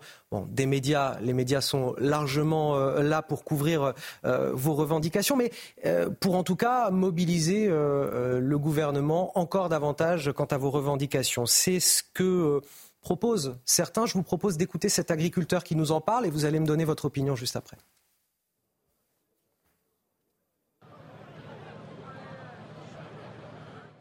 on n'est pas complètement satisfait. Quoi. Oui, on est, voilà, il y a des bons côtés, il faut le dire, mais, euh, mais euh, c'est pas complet. C'est vraiment, vraiment dommage. Quoi. Il aurait pu faire quelque chose un tout petit peu plus complet et, euh, et ça l'aurait fait. Quoi. On va s'organiser, on va lancer les choses et lundi, demain, dimanche, je sais pas, mais dans les jours qui arrivent, on monte à Paris. Est-ce que le blocus de la capitale ou l'arrivée de tracteurs sur les Champs-Élysées, par exemple, peut être une, une forme de mobilisation pour vous? Ben, quelque part, euh, le gouvernement n'a réagi euh, que par la force. Et, c'est quand même un peu dommage, quelque part, d'en arriver là et d'avoir cette menace-là du blocage d'un pays pour que notre profession soit entendue, alors que, euh, vous le savez, là vous avez fait pas mal, vous l'avez dit, les médias ont couvert à l'actualité. Notre profession est dans un cercle de négatif depuis des années, des années, des années. Et, euh, et, donc, il y a une vraie problématique euh, de fond. Et cette problématique-là n'a pas été entendue. Et on en arrive à, ce qu'on doit porter un discours plus ou moins radicalisé, plus ou moins avec une colère exacerbée pour être entendu. Donc là, le gouvernement prend ses responsabilités à un moment donné. Moi, en tant que responsable syndical, qu'est-ce que vous voulez que, je dise? Je, ne peux, je ne défends pas. Euh, la colère quand elle est dans sa radicalité et que de tout casser, etc., etc. Nous réellement, moi je mets un frein à ça, à cette colère. Il faut être entendu d'une manière beaucoup plus positive que ça. Ensuite, la problématique euh, du gouvernement qui ne répond pas à nos euh, demandes et, à nos doléances qui sont faites sur le terrain au quotidien. Je pense que nous, on rencontre les préfets euh, euh, tout au long de l'année, on fait remonter nos problématiques. Et c'est pour ça que tout à l'heure, quand je disais qu'il faut qu'on revoie le système depuis la base, c'est que depuis la base, tout au long de l'année, les syndicats de l'opposition essayent de porter un, message euh, différent, alerte depuis des années sur les conditions euh, de et, rémunération des producteurs. Et on, on l'entend, Mélanie Martin, on entend que l'exaspération est, est, est, palpable. Merci euh, à vous. Je vous rappelle, vous êtes présidente du MODEF, le mouvement de défense des exploitants euh, familiaux, et vous êtes euh, vous-même maraîchère près de Mont-de-Marsan, dans le département des Landes. Merci d'avoir accepté de témoigner ce matin euh, sur CNews. Guillaume Bigot, la solution à, à tout ça, est-ce qu'elle n'est pas plutôt du côté de Bruxelles? Non, elle n'est pas du côté de Bruxelles parce que euh, les traités que nous avons signés, les, la manière dont nous sommes ligotés euh, et dont nous avons renoncé à nos marges de manœuvre fait que si nous allons vers Bruxelles, tels des bourgeois qui vont à Canossa, nous n'obtiendrons rien. Je vous explique. Hein. L'idée, c'est maintenant de ne plus avoir un intérêt national, mais d'avoir un intérêt européen sur les sujets dont les, dont les compétences ont été trans totalement transférées, comme l'immigration par exemple, ou l'agriculture. Ça veut dire quoi concrètement? Ça veut dire que quand il y a des négociations, il y a eu des négociations sur le libre-échange, il y a eu euh, des décisions et des décisions aussi sur l'écologie qui sont incompatibles les unes avec les autres, eh bien, l'Union européenne, elle a décidé notamment, par exemple, à détendre, au moment où on parle, au moment où il y a cette pantalonnade à carbone, d'étendre le libre-échange au Chili. D'accord? Pourquoi elle a fait ça? Elle a fait ça parce que l'Allemagne veut de l'uranium, du nickel, etc., qui vient de Chili. Donc l'Allemagne, elle a sacrifié un certain pan de son agriculture qui ne l'intéresse pas tellement. Voilà. C'est fait, c'est acté. Donc ça sert à quoi d'aller à Bruxelles? De toute façon, ce n'est pas nous qui décidons. Donc je pense que le problème n'est pas d'aller à Bruxelles. Le problème, c'est d'ouvrir les yeux sur le fait que eh bien, il faut arrêter ces éléments de langage du type c'est la PAC qui paye les agriculteurs. Non, ce n'est pas la PAC qui paye les agriculteurs, puisque nous payons, nous, l'Europe. Donc, si nous il ne faut pas aller à Bruxelles, il faut faire en sorte que Bruxelles n'aille plus chez nous. C'est-à-dire qu'il faut mettre Bruxelles dehors de l'Union européenne. Il ne faut pas un Frexit, il faut un Bruxit. J'ai lancé ça. J'ai vu que Philippe de Villiers l'a repris aussi. C'est formidable. Je pense que c'est ça l'idée, la bonne idée. Il faut sortir Bruxelles. C'est un système complètement inique, si vous voulez. Là, on n'a plus la main, en réalité. Ou alors, on se met dans l'illégalité. Mais c'est normal que nos dirigeants vous ne veulent pas être dans l'illégalité. de la gouvernance européenne, c'est ça, en fait le, la, Oui, la mais question. ça, ça ne va pas une, se faire par la négociation. Une Europe de la coopération et pas une Europe... Euh, mais bien sûr. Tend aujourd'hui vers une Europe fédérale dans certains domaines. Pas... Parce que le paradoxe, et j'en termine là, le paradoxe, c'est le plus intéressant dans l'Europe, hein, c'est le tarif extérieur commun. L'Europe a vraiment un sens parce qu'il y a une économie, enfin, il d'échelle, il y a une taille critique. Quand vous discutez avec les États-Unis, avec l'Inde, avec la Chine, vous êtes des centaines de millions de consommateurs. Donc là, vous pouvez avoir un effet de levier. Mais le problème, c'est que le seul intérêt, ils l'ont euh, abaissé. Ils ont abaissé le pont-levis. Le mot de la fin sur ce sujet. Non, mais est-ce qu'aujourd'hui euh, l'État français est en mesure euh, de protéger ses agriculteurs? Clairement, non, pour toutes les raisons qui viennent d'être euh, exposées. Alors, il peut prendre des mesures, il peut prendre des mesures parce qu'il y a aussi une concurrence inter-européenne, parce que nous n'avons pas les mêmes systèmes sociaux entre les Espagnols, les Allemands et les Français. ne serait-ce que par exemple dans une filière qui est la filière arboricole, on sait très bien que le coût du travail n'est pas le même en Espagne qu'il ne l'est en France. Donc là, il y a des marges et des leviers pour l'État français. Mais clairement, aujourd'hui si vous voulez, pour avancer, il faut en effet vraisemblablement entamer un bras de fer avec Bruxelles. C'est le seul moyen si l'on veut vraiment protéger notre agriculture. Et je n'ai pas entendu ces mots dans la bouche du Premier ministre hier. Allez, avant de passer à la suite, je vous propose le rappel de l'actualité signé Augustin Donadieu. Gabriel Attal s'est rendu hier en fin de journée en Haute-Garonne. Lors d'un discours au milieu d'une exploitation agricole, le Premier ministre a fait des annonces d'urgence pour répondre à la colère des agriculteurs. Déverrouiller, libérer, simplifier, il a annoncé des mesures de simplification, des sanctions à l'encontre de trois entreprises qui ne respectent pas la loi Egalim ou encore la suppression de la hausse de la taxe sur le GNR. Il a par ailleurs annoncé le déblocage de 50 millions d'euros d'aide pour la filière bio, l'opposition de la France sur le traité du Mercosur ou encore un fonds d'urgence de 50 millions d'euros à destination des fermes touchées par la maladie des bovins MHE. Après les annonces, le monde agricole est divisé à Agen, dans le Lot-et-Garonne. Les agriculteurs veulent, veulent poursuivre la mobilisation. Ils reconnaissent des points positifs, mais réclament dorénavant des éclaircissements au préfet au sujet d'éventuelles aides aux trésoreries. Au même moment, dans plusieurs autres villes de France, la mobilisation a été suspendue. Les agriculteurs ont levé le camp comme à Bordeaux ou à Montpellier.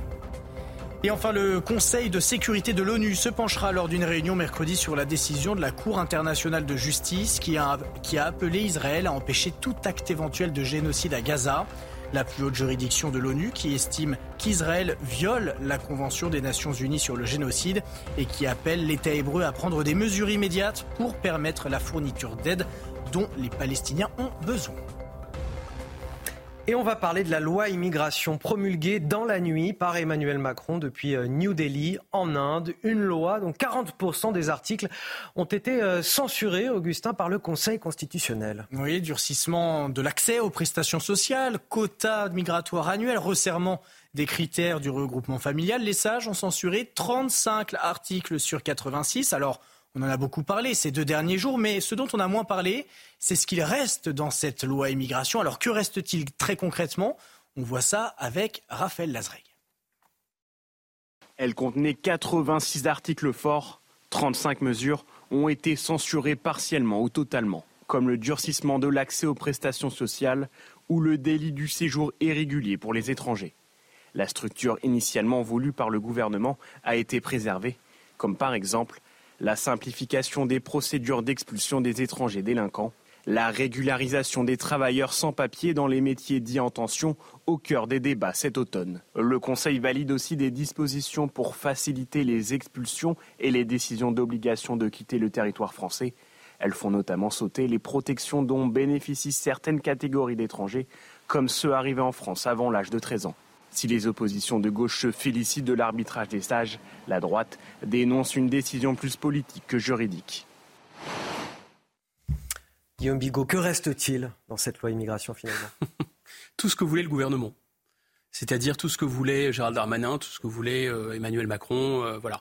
Donc d'une certaine façon, ils se sont, ils se sont servis euh, de LR comme, vous savez, quand il n'y a plus de pont, il y a quelqu'un qui se met sur le, dans la, rivière, vous marchez sur son dos et vous traversez la rivière. Voilà, c'est ça qui s'est passé.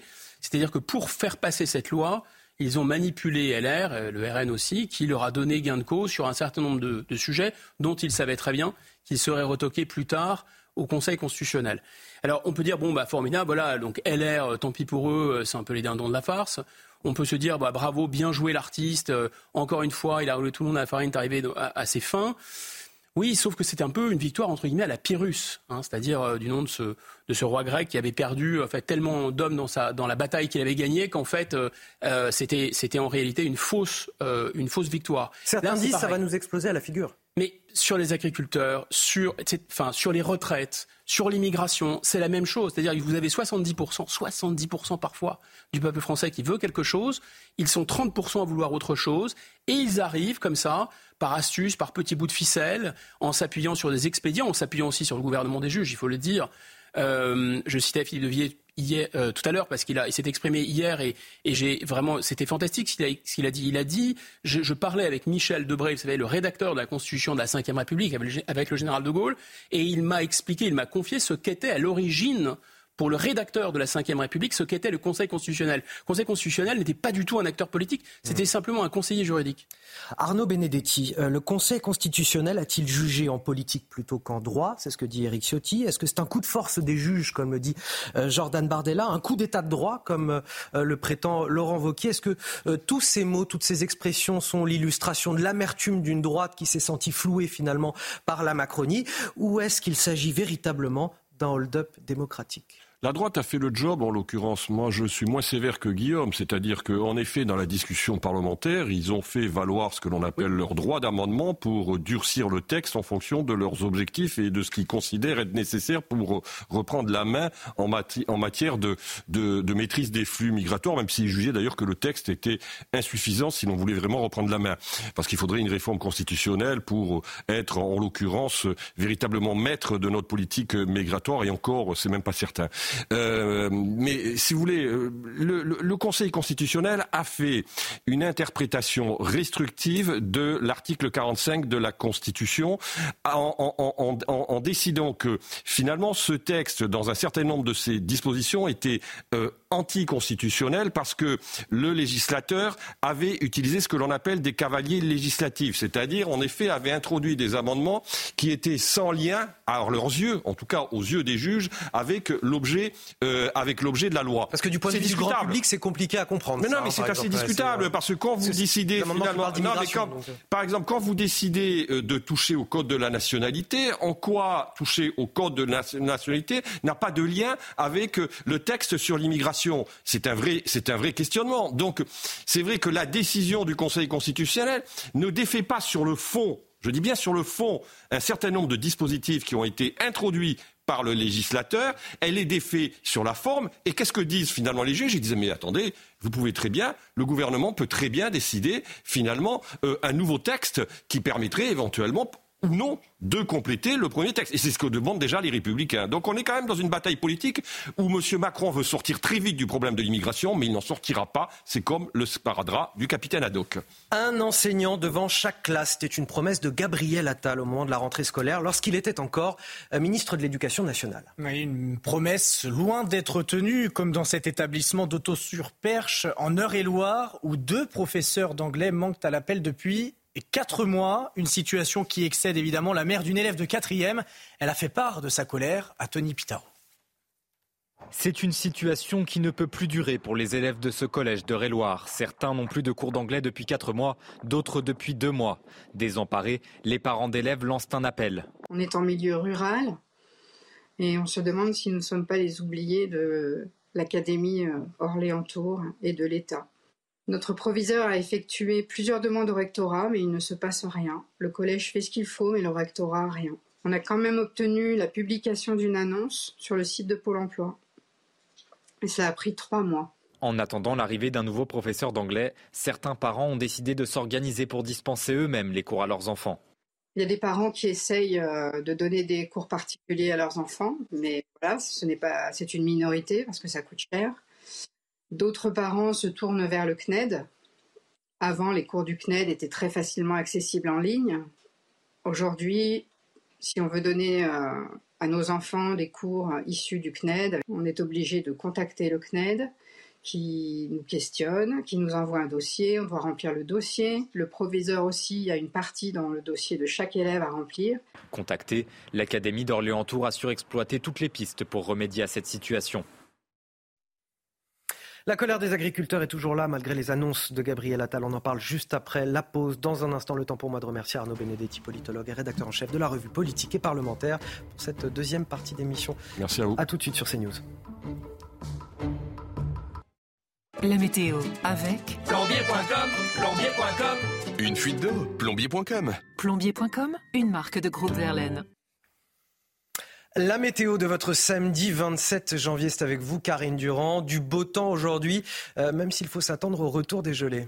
Oui, un temps un peu plus hivernal ce matin après la grande douceur d'hier. Regardez les températures enregistrées au cours de l'après-midi. On a encore dépassé les 25 degrés du côté des Pyrénées-Orientales, 24 degrés à Perpignan, 22 degrés dans l'Hérault. Tout cela se situe environ 12 degrés au-dessus des normales de saison. Aujourd'hui, ça baisse un petit peu quand même. Regardez les conditions euh, du ciel en France avec euh, de très belles conditions ensoleillées, un soleil généreux sur l'ensemble du pays. Mais attention au brouillard qui peuvent être épais, qui vont être tenaces au cours de la journée, surtout au nord-ouest, dans les plaines du sud-ouest et comme très souvent sur le Val de Saône également. Au cours de l'après-midi, le ciel se dégage quasiment partout. Il y a quand même quelques brouillards qui vont résister à l'ouest, encore une fois, mais partout ailleurs. Ce sera vraiment une belle journée avec un petit peu de Mistral en Méditerranée. Les températures donc bien plus basses aujourd'hui euh, qu'hier, avec des gelées fréquentes sur la moitié nord, le nord-est en particulier, moins 2 degrés du côté euh, de Nancy. Par contre, la douceur résiste quand même sur le sud-ouest, 9 degrés à Bordeaux au cours de l'après-midi. Les conditions restent très printanières, très agréables sur le sud du pays, même si les températures baissent un petit peu. On relèvera encore autour de 18 degrés du côté de Montpellier ou encore de Perpignan. Des températures par contre de saison sur la moitié nord, 8 degrés à Paris. Rejoindre le mouvement de la rénovation énergétique. C'était la météo avec Groupe Verlaine pour devenir franchisé dans les énergies renouvelables. Groupe Verlaine. 8 heures, bon réveil à tous ceux qui nous rejoignent sur CNews et bonjour à celui qui nous a rejoint sur ce plateau, Éric Revel. Messieurs, bonjour. Vous êtes éditorialiste économique ça va à Valeurs Actuelles, ça va très bien, on est ravis de vous retrouver bien évidemment avec euh, Guillaume Bigot, qu'on est toujours ravi de retrouver le week-end comme tous nos téléspectateurs, politologue, et Augustin Donadieu qui nous accompagne tout au long du week-end pour les JT. Et je suis ravi et le plaisir est partagé. Augustin, voici les titres euh, de votre journal de 8 heures. À la une, il n'y a pas d'amour, il n'y a que des preuves d'amour et encore faut-il qu'elles soient suffisantes. Gabriel Attal était très attendu hier sur la crise agricole. Il a annoncé des mesures d'urgence, des mesures conjoncturelles, mais rien sur les normes européennes, rien sur la concurrence des produits étrangers qui n'y sont pas soumis. La solution n'était pas finalement à, à Bruxelles. On en parle dans ce journal et notamment avec mes invités. À l'issue des annonces de Gabriel Attal, le monde agricole reste divisé. Jérôme Bay, l'initiateur des blocages autoroutiers en Haute-Garonne, semblait satisfait, mais l'Occitanie n'est pas la France, prévient le patron de la FNSEA, qui appelle à poursuivre la mobilisation, tout comme la coordination rurale ou encore la Confédération paysanne. Nous serons sur le terrain dans un instant avec Stéphanie Rouquier euh, en Haute-Garonne, à Carbone, sur la 64. Faut-il équiper les enseignants de bombes lacrymogènes pour se défendre? La question paraît presque improbable et pourtant, c'est la décision prise par le maire de Marignane dans les Bouches-du-Rhône. Cela fait suite à une violente agression de plusieurs surveillants la semaine dernière par des élèves dans un collège de la ville. Les explications et le débat à suivre. Gabriel Attal, le Premier ministre, qui s'est donc rendu hier sur ce barrage de l'A64 à, Carbone, en Haute-Garonne, le, premier barrage, là où tout a commencé pour les agriculteurs. Et c'est là qu'on retrouve Stéphanie Rouquier ce matin avec euh, Joanne de Marle. Merci euh, à tous les deux. On vous retrouve sur place. Les agriculteurs avaient euh, promis de lever ce barrage dès ce midi. Qu'en est-il, Stéphanie, à l'heure où l'on se parle? Écoutez, après une toute dernière nuit extrêmement courte sur l'autoroute A64. Ça y est, vous venez de le dire, eh bien, ils ont décidé de lever le blocage et ils sont tous déjà en action. Alors, premièrement, eh bien, ils ont décroché euh, du pont, la banderole et aussi les pendus euh, symboliques et qui étaient présents euh, depuis une semaine. Et à présent, eh bien, c'est un chantier colossal qui, qui les attend et ils ont démarré. Ils commencent à nettoyer tout le site. Il va falloir enlever les conteneurs qui étaient présents en plein centre de l'autoroute route A64, des conteneurs qui leur servaient de chambre à coucher, mais aussi de garde-manger. Il va falloir aussi euh, démonter euh, tous les murs de paille qu'ils avaient installés pour se protéger du froid, mais aussi euh, pour se protéger des véhicules. Donc vous le voyez, c'est un travail qu'ils prennent à cœur, car depuis le début de ce mouvement, eh bien, c'était leur mot d'ordre, protester, mais sans vandalisme. Donc ils tiennent à rendre ce site extrêmement propre et ils ont également promis de libérer cette autoroute aux alentours de 14 heures. Merci Stéphanie Rouquier. On salue euh, bien évidemment l'esprit de responsabilité qui domine sur ce barrage.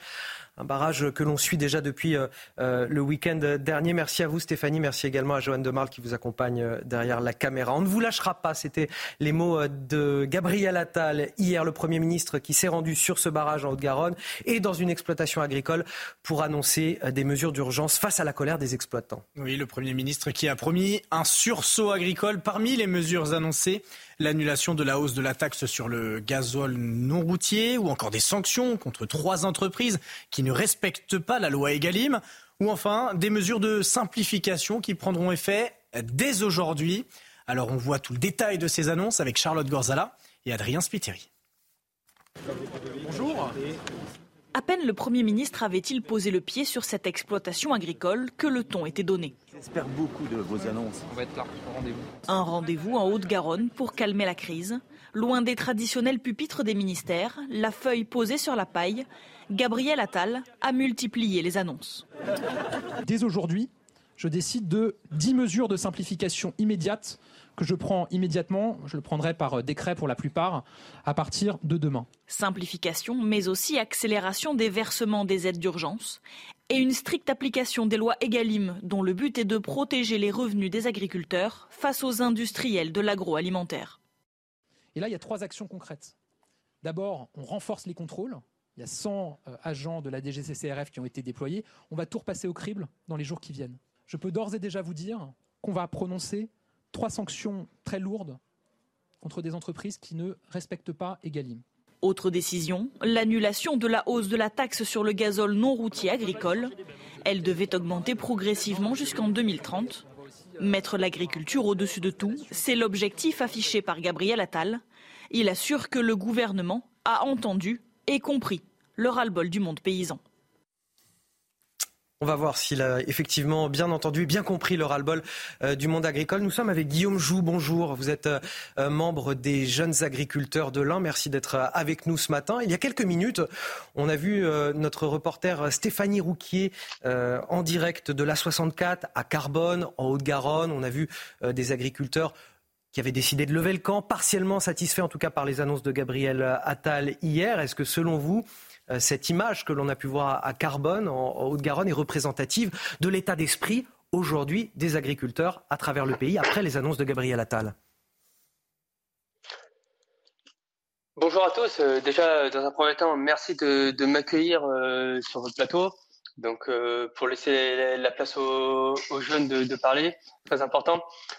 Donc, dans un premier temps, donc, donc, nous avons fait des blocages dans toute la France donc ça soit euh, GA, FNSEA sur, euh, sur tous les départements, tous les départements ont bougé. Euh, donc ça montre bien quand même le, le ras-le-bol, la, la, colère des agriculteurs. Donc aujourd'hui, des mesures qui sont suffisantes Non. Non, pourquoi? Parce que Monsieur le Premier ministre n'a pas parlé de tous les sujets et pas allé dans le cœur des sujets. je vais vous donner quelques exemples. sur le prix, euh, aujourd'hui, sur la rémunération euh, des produits agricoles, euh, il a donné aucune mesure, à part trois sanctions sur trois entreprises. Mais sinon, en aucun cas, il a parlé des coûts de production, des, des, prix payés à la hauteur des coûts de production. C'est-à-dire aujourd'hui, on a des coûts de production qui sont élevés et des prix payés des produits qui sont inférieurs à ces coûts de production. Enfin, vous pouvez regarder comme vous voulez. tant qu'on sera comme ça, si on paye des prix euh, euh, inférieurs euh, à la hauteur des coûts de production, demain, il y aura de, il y aura plus d'agriculture en France. Si, si je comprends bien, pardonnez-moi Guillaume Jou, si je comprends bien, là ce que vous me dites, c'est que contrairement à l'image qu'on a pu voir tout à l'heure d'agriculteurs qui lèvent le camp sur l'autoroute A64, ce n'est pas représentatif du niveau de satisfaction des agriculteurs aujourd'hui en France. Il y a encore des manquements qui sont importants selon vous aux annonces qui ont été faites par, par Gabriel Attal. Bien sûr. Alors, déjà, il y en a qui quittent le camp, euh, mais c'est pour revenir euh, la semaine prochaine. Et il y en a qui le tiennent déjà depuis une semaine. Donc voilà. Et qu'est-ce que vous allez faire, vous? De, bloquer tout. De blo... Guillaume Jou, qu'est-ce que vous allez faire dans les prochaines heures, dans les prochains jours? on a, bloqué, oui, on a, on a bloqué euh, l'entrée de Lyon, euh, de la région lyonnaise euh, hier. On a levé le camp euh, pour le week-end. On retourne début de semaine. Euh, bloqué. Euh, pour l'instant, c'est encore pas décidé ce qu'on va faire, mais on retourne bloqué, euh, donc encore avec encore plus d'agriculteurs, voilà, parce que c'est pas à la hauteur. Donc voilà. il faut euh, des plus que des promesses. Il faut qu'on parle de tous les sujets. Euh, on n'a pas parlé de l'élevage. Aujourd'hui, il y a une décroissance euh, de, de, toutes les filières agricoles en France. Donc voilà, aujourd'hui, il n'y a eu aucune annonce là-dessus pour soutenir enfin, l'élevage en France. Voilà, pour les réglementations, pour les moyens de production, on, on a, il n'a rien annoncé euh, pour, euh, pour améliorer ça. On a des réglementations. Donc certes, il y a des points qui vont être améliorés, mais on va pas assez loin. On va pas assez loin. On, entend, on, entend ce matin, Guillaume Joux, euh, euh, votre, votre ras-le-bol. Et, et, voilà tout ce qui manque encore aux, annonces faites par, euh, par le gouvernement. Je vous propose d'écouter, et on va commenter ça en, en, plateau avec mes invités. Merci à vous, Guillaume Joux. Je rappelle, vous êtes membre des jeunes agriculteurs de, de l'Ain. Je vous propose d'écouter Gabriel Attal, qui s'est rendu justement sur ce barrage de la 64 hier, qui s'est exprimé sur les agriculteurs et quelque part l'amour qui est porté par notre pays au, monde agricole. Euh, encore tout à l'heure, je le disais, euh, il n'y a pas d'amour, il n'y a que des preuves d'amour. En tout cas, il l'a exprimé, cet amour. Vous allez me dire si vous avez trouvé ça sincère de sa part euh, ou pas. Je vous propose de l'écouter. Je sais que si vous êtes ici depuis plusieurs jours et plusieurs nuits, vous n'y êtes pas de gaieté de cœur.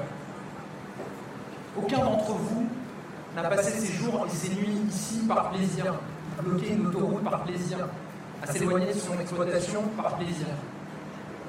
Moi, quand j'ai été Premier ministre, j'ai dit que je voulais me battre pour tous ces Français qui se lèvent tous les matins pour bosser, qui ne font pas leurs heures, qui sont toujours au rendez-vous de leurs responsabilités.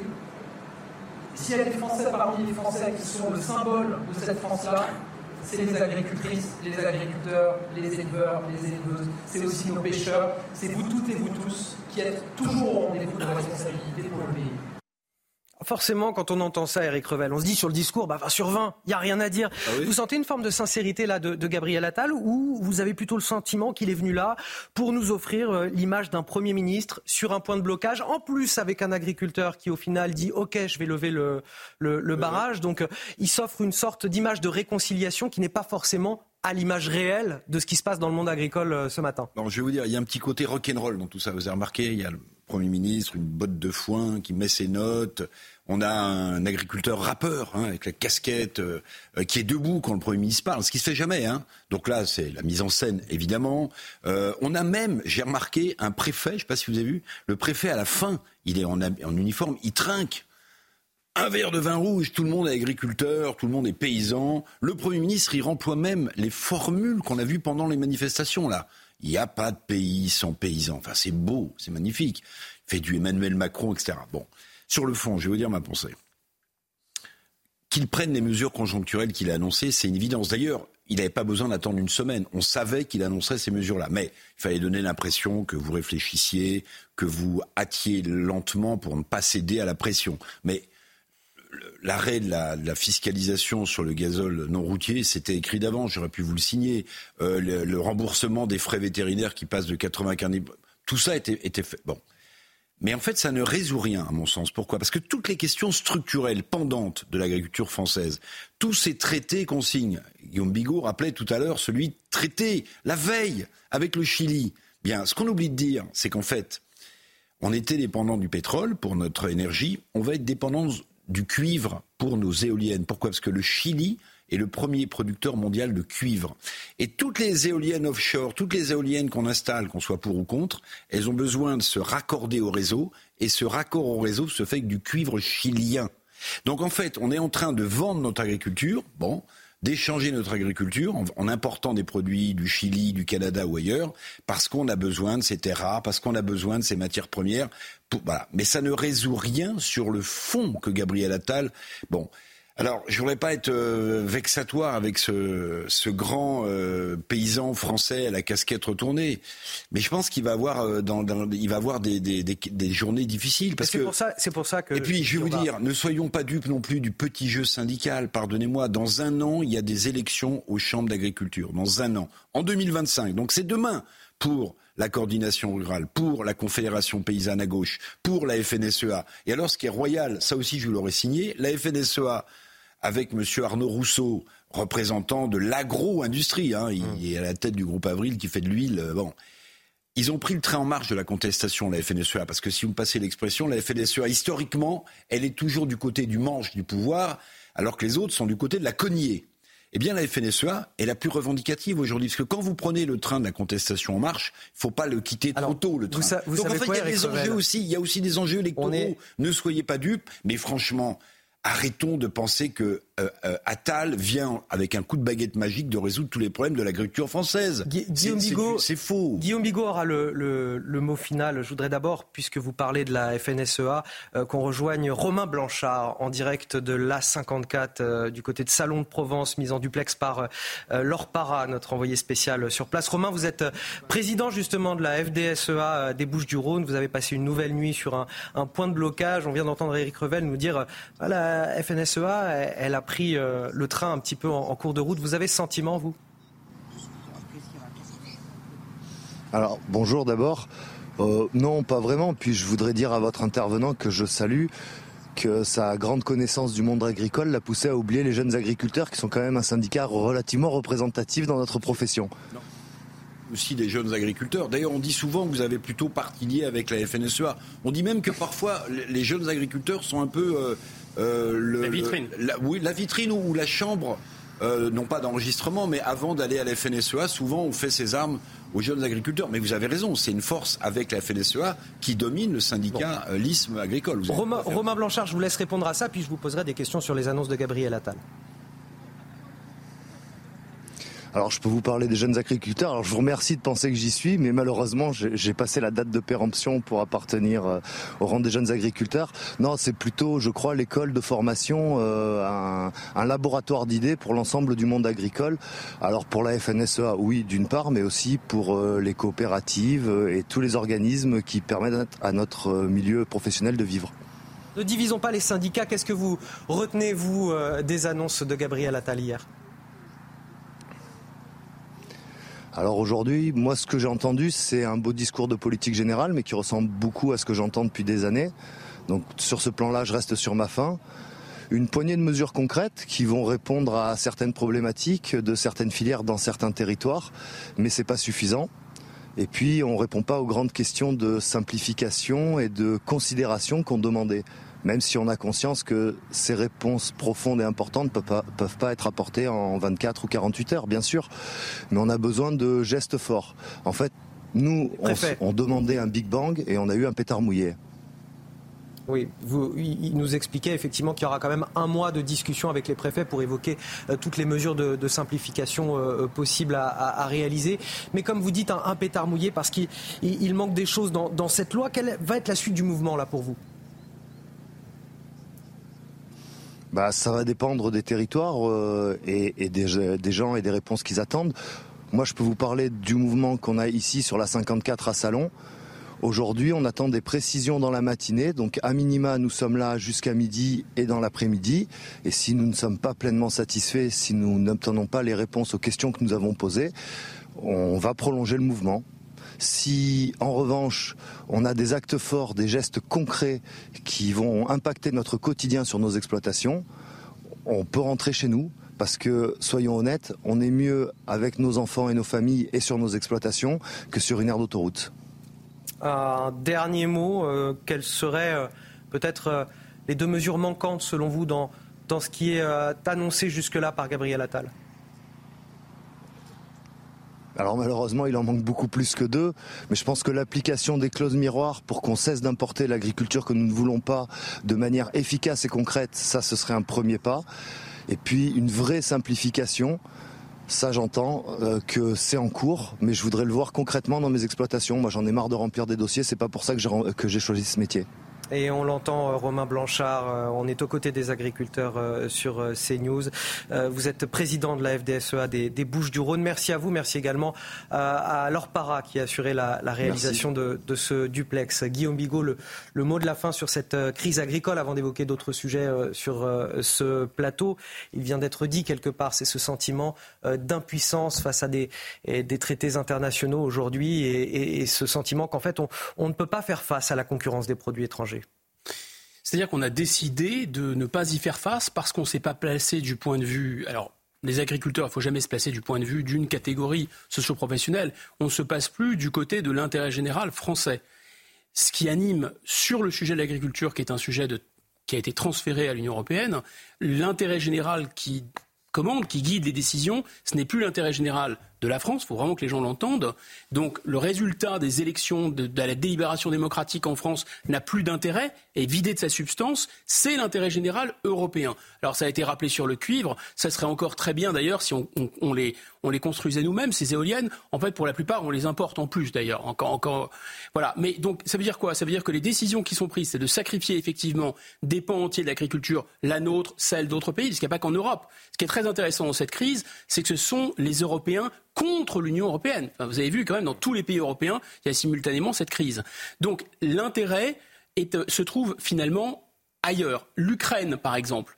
C'est typique, c'est-à-dire que rien n'a été remis en question sur l'Ukraine. Il n'y a plus de droit de douane avec l'Ukraine parce que l'Union européenne a décidé voilà. Donc si ça va au bout de cette logique d'adhésion de l'Ukraine, par exemple, il n'y aura plus de PAC du tout. Donc l'intérêt général qui est pris en compte, c'est plus celui de la France ou même de chaque pays, c'est celui abstrait de l'Union européenne. On va revenir sur ce sujet à 8h30. Éric Revel, je vous redonnerai la, parole encore une fois. Juste un, dernier euh, sujet pour euh, finir avant euh, une page de pub. On a souvent évoqué sur ce plateau la question de la bunkérisation des établissements scolaires. Faut-il des fouilles, des portiques, des agents de sécurité face à la montée de l'insécurité dans nos écoles? Aujourd'hui, un maire a décidé d'aller encore plus loin. Le maire de Marignane, dans les Bouches-du-Rhône, il veut équiper les enseignants de bombes lacrymogènes. C'est pour lui une nécessité. Il a fait cette proposition après l'agression violente d'un surveillant survenu vendredi dernier par quatre élèves.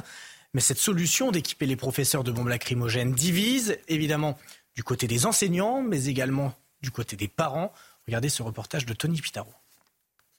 Des professeurs d'un collège de Marignane ont exercé leur droit de retrait ce lundi après une violente bagarre survenue vendredi dernier entre plusieurs élèves. Une preuve de plus, selon ce maire, qu'il faut équiper les enseignants de sa ville de bombes lacrymogènes. Les éducateurs sont, venus, les surveillants sont venus et, euh, pour, protéger l'enfant et ils se sont fait, euh, ils se sont euh, frapper et se sont retrouvés à, l'hôpital. Donc là encore, des questions se posent sur la protection des, agents de l'éducation nationale. Il n'y a pas de raison qu'ils se laissent frapper sans, sans pouvoir se défendre. Pour pouvoir posséder cette bombe lacrymogène sur leur lieu de travail, les professeurs devront remplir une autorisation. On remplit un CERFA et on l'envoie à la préfecture qui accepte ou, qui refuse. Voilà, c'est tout. Il n'y a, rien d'illégal aujourd'hui sur le fait, euh, sur le fait de, proposer ça aux, enseignants qui, euh, pour la moitié d'entre eux, ont, accepté hein, d'être équipés. Donc ça veut bien dire qu'il y, a un besoin et ce n'est pas une vue de l'esprit. Dans une lettre, la préfète de police a rappelé à Éric Lodissès qu'une bombe lacrymogène est une arme de catégorie D dont le port et le transport sont interdits sans motif légitime. C'est assez effrayant comme situation de se dire aujourd'hui qu'on est obligé de, confier des, bombes lacrymogènes à, nos professeurs pour qu'ils puissent se défendre. Alors j'entends bien, ce n'est pas partout, ce n'est pas tout le temps et ce n'est pas au choix de, chacun, mais c'est quand même effrayant de se dire qu'on en arrive là aujourd'hui dans l'éducation nationale et dans nos établissements ce que propose ce maire, bon, évidemment, est infaisable. Euh, je vais vous expliquer pourquoi. Et puis pas souhaitable. Mais surtout, c'est un cri d'alarme. C'est-à-dire que on ne jugule plus la violence, jusque et y compris dans nos établissements. Donc, je ne sais pas si le maire euh, y croit ou pas, mais en tout cas, on voit bien ce que ça veut dire. Ça veut dire que bah, on n'a plus d'autre solution que on manque de profs, euh, il n'y en a pas un devant chaque classe, mais on va avoir une bombe lacrymogène devant chaque classe. Vous voyez, on est quand même dans une solution, une situation paradoxale. Mais où c'est extrêmement dangereux quand même, c'est qu'il y a ce que la police, les forces de l'ordre connaissent très bien, c'est ce qu'on appelle la réponse graduée. C'est-à-dire que si, imaginez, vous avez chaque prof avec une bombe lacrymogène, mais c'est pas comme ça que vous combattez la violence. Parce que ça veut dire que l'élève agresseur qui venait main nue ou qui venait, euh, euh, bah, s'il a une bombe lacrymogène en face de lui, il va venir avec autre chose pour exprimer sa violence. Donc en fait, vous êtes dans une espèce de spirale de folie, tout ça au sein de l'éducation nationale. Non, le symptôme, c'est une violence de dingue dans les lycées, dans les collèges, pas partout, mais qui, voilà. Et en fait, personne n'a la solution. Mais j'aime bien l'image, je ne sais pas si Guillaume va partager, l'image de dire on n'a pas un prof devant chaque salle en dépit de ce qu'avait promis M. Attal, mais en revanche, on va avoir une bombe lacrymogène devant Et bientôt plus de bombes lacrymogènes que de, profs. mais l'école est au-dessus de tout, c'est la mère de toutes les batailles. Les violences faites aux femmes qui explosent au-dessus de tout, c'est la priorité absolue depuis le premier quinquennat. Ah, mais là, euh, c'est la crise agricole. alors attention, l'écologie est au-dessus de, tout. et, bien sûr, bien sûr, vous avez raison, l'agriculture est au-dessus de tout. Donc tout est au-dessus de tout. Mm. Comme dit Bonaparte, qui tient tout ne tient rien. Allez, on marque une courte pause. On va revenir dans un instant sur la crise agricole. sur l'hôpital il y a une semaine. Ah, l'hôpital. J'oubliais la santé. en haut de la pile. La santé. La, santé est en haut de la pile. Mais les lits continuent à fermer. On a du mal à regarder le haut de la pile. On marque une courte pause et on s'intéressera au dernier sujet en haut de la pile, c'est la crise agricole aujourd'hui. Samedi 27 janvier sur CNews, Guillaume Bigot, garde à vous. Je l'ai vu se redresser tout de suite immédiatement au, moment où euh, on est arrivé à ah, l'antenne. pour Guillaume Bigot, c'est ce que je vous dis. ah, ça y est, les crises de jalousie qui commencent. Parce qu'il a mis une cravate. Ce matin, nous avons l'excellent Guillaume Bigot, l'excellent Eric Revel qui m'a L'excellent L'excellent Augustin Donadieu également pour les JT. Et voici les titres de votre journal. À la une, il promet un sursaut agricole. Gabriel Attal est arrivé en Haute-Garonne ce vendredi avec des mesures d'urgence pour éteindre la contestation. Mais pour les principaux syndicats, le compte n'y est pas. Ils appellent à poursuivre la mobilisation. Qu'en est-il sur le terrain? Vous entendrez les toutes premières réactions des agriculteurs dès le début de ce journal. Certains parlent d'un hold-up démocratique, d'un coup d'état de droit ou encore d'un coup de force des juges. La loi immigration, largement censurée par le Conseil constitutionnel, elle a finalement été promulguée cette nuit par Emmanuel Macron avec 40% de ses articles retirés. On en a beaucoup parlé ces deux derniers jours, mais alors que reste-t-il dans cette loi? Nous ferons le point dans un instant. Quatre mois sans professeur d'anglais, c'est la situation à laquelle fait face un établissement scolaire en Eure-et-Loire. Deux enseignants manquent à l'appel. Gabriel Attal avait pourtant assuré que cela ne se produirait plus au moment de la rentrée scolaire lorsqu'il était encore ministre de l'Éducation nationale. Une promesse loin d'être tenue. Déverrouiller, libérer, simplifier l'agriculture. Gabriel Attal a tenté de calmer la crise hier depuis euh, la Haute-Garonne. Le Premier ministre a multiplié les annonces pour répondre, pour tenter de répondre aux revendications des agriculteurs. Un discours très attendu et évidemment très suivi sur les points de blocage partout en France. Nos équipes étaient aux côtés de, de ces agriculteurs mobilisés. Alors comment ont-ils réagi? Qu'ont-ils pensé de ce discours? Vous allez le voir. Les avis sont très partagés. Adrien Spiteri. Debout, aux côtés de Gabriel Attal, Jérôme Bail annonce le lever du blocage sur l'autoroute A64.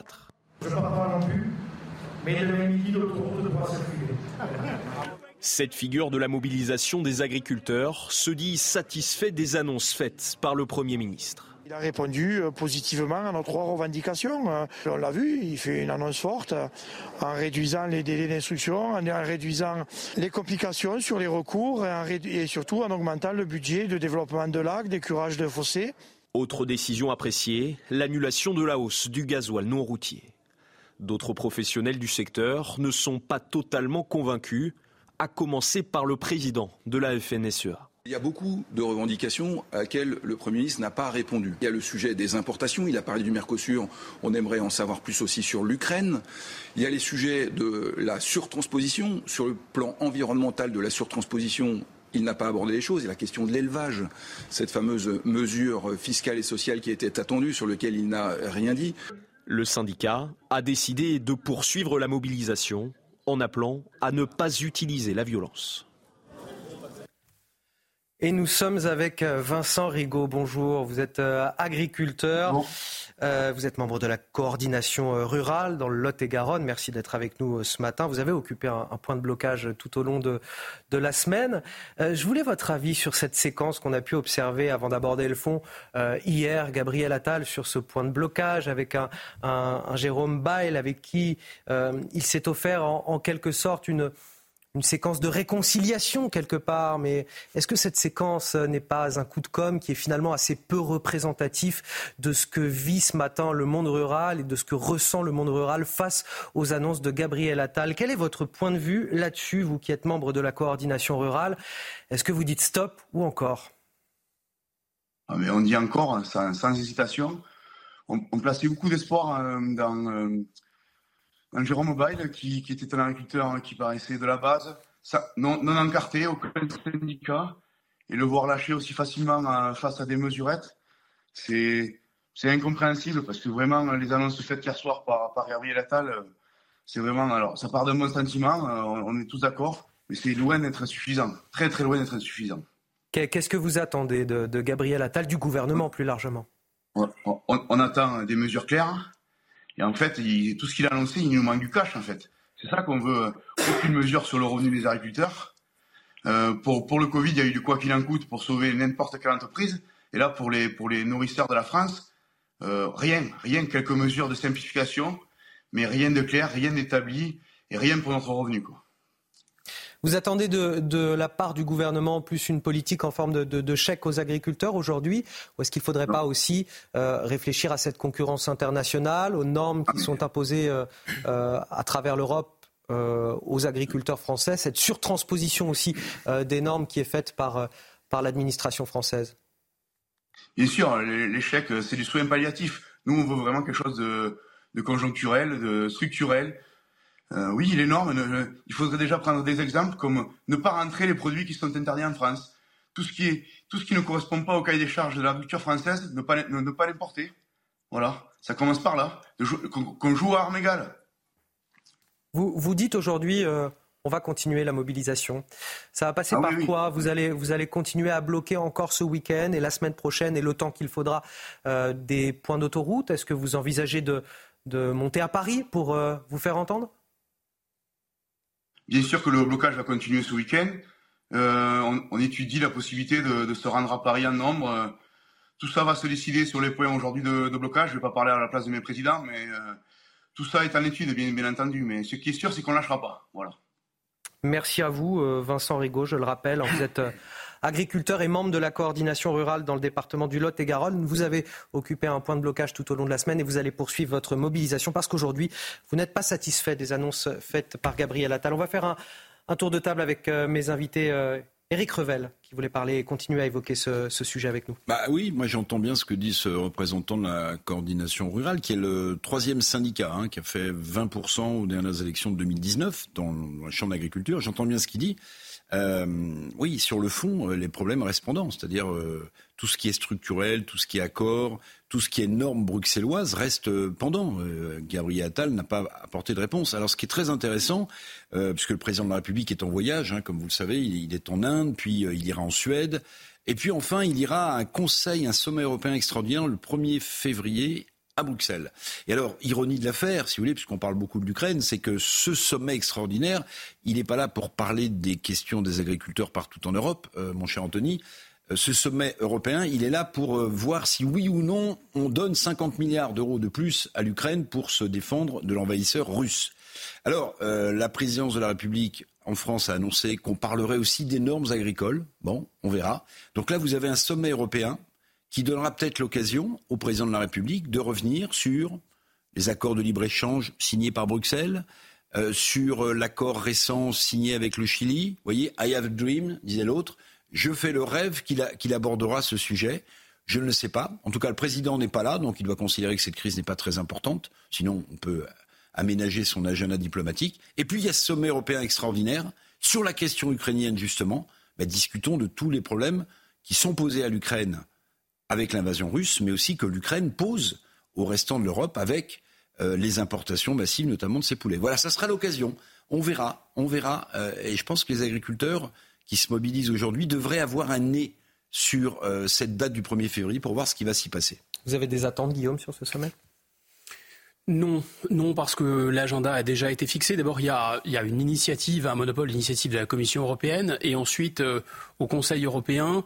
Alors, ça dépend des sujets, c'est sujet par sujet, mais euh, tout ne requiert pas en fait l'unanimité. Ce qui veut dire qu'en fait, un pays comme la France qui n'est pas d'accord peut être mis en minorité. Alors, c'est pas encore le cas sur des livraisons d'armes à l'Ukraine, mais euh, c'est euh, le cas sur des accords. À mon avis, euh, sur des accords de libre-échange, je pense qu'aussi on pourrait, euh, on pourrait les bloquer. Mais sur, sur la politique agricole commune, par exemple, ça, ça ne relève plus euh, d'une politique de l'unanimité. C'est le premier point. Deuxième point, tout ce qu'a lâché Gabriel Attal, et il a bien fait de le lâcher aux agriculteurs, et les agriculteurs le prennent parce que tout est bon à prendre, effectivement, ça correspond à 10% du problème. 90% du problème, c'est géré par Bruxelles, donc ce pas, il ne peut pas le régler.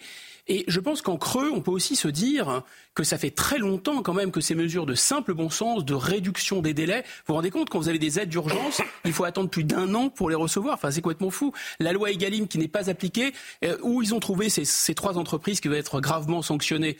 Ça veut dire qu'ils le savent depuis longtemps. Ça veut dire qu'ils ne les sanctionnaient pas depuis longtemps. Donc en fait, en creux, en quelque sorte, vous voyez, les agriculteurs, c'est comme s'ils avaient ramené un produit, euh, un invendu défectueux, ils demandent à être remboursés. On leur dit non, mais on va vous donner une carte d'abonnement, mais on va vous vanter euh, les mérites de la maison, et puis on va vous donner une petite ristourne, etc. Enfin, c'est quand même assez étrange. Voilà ce que l'on pouvait dire ce matin sur cette crise chez les agriculteurs. Vous avez un autre, une autre date importante pour les agriculteurs, c'est la fin des négociations entre distributeurs et industriels.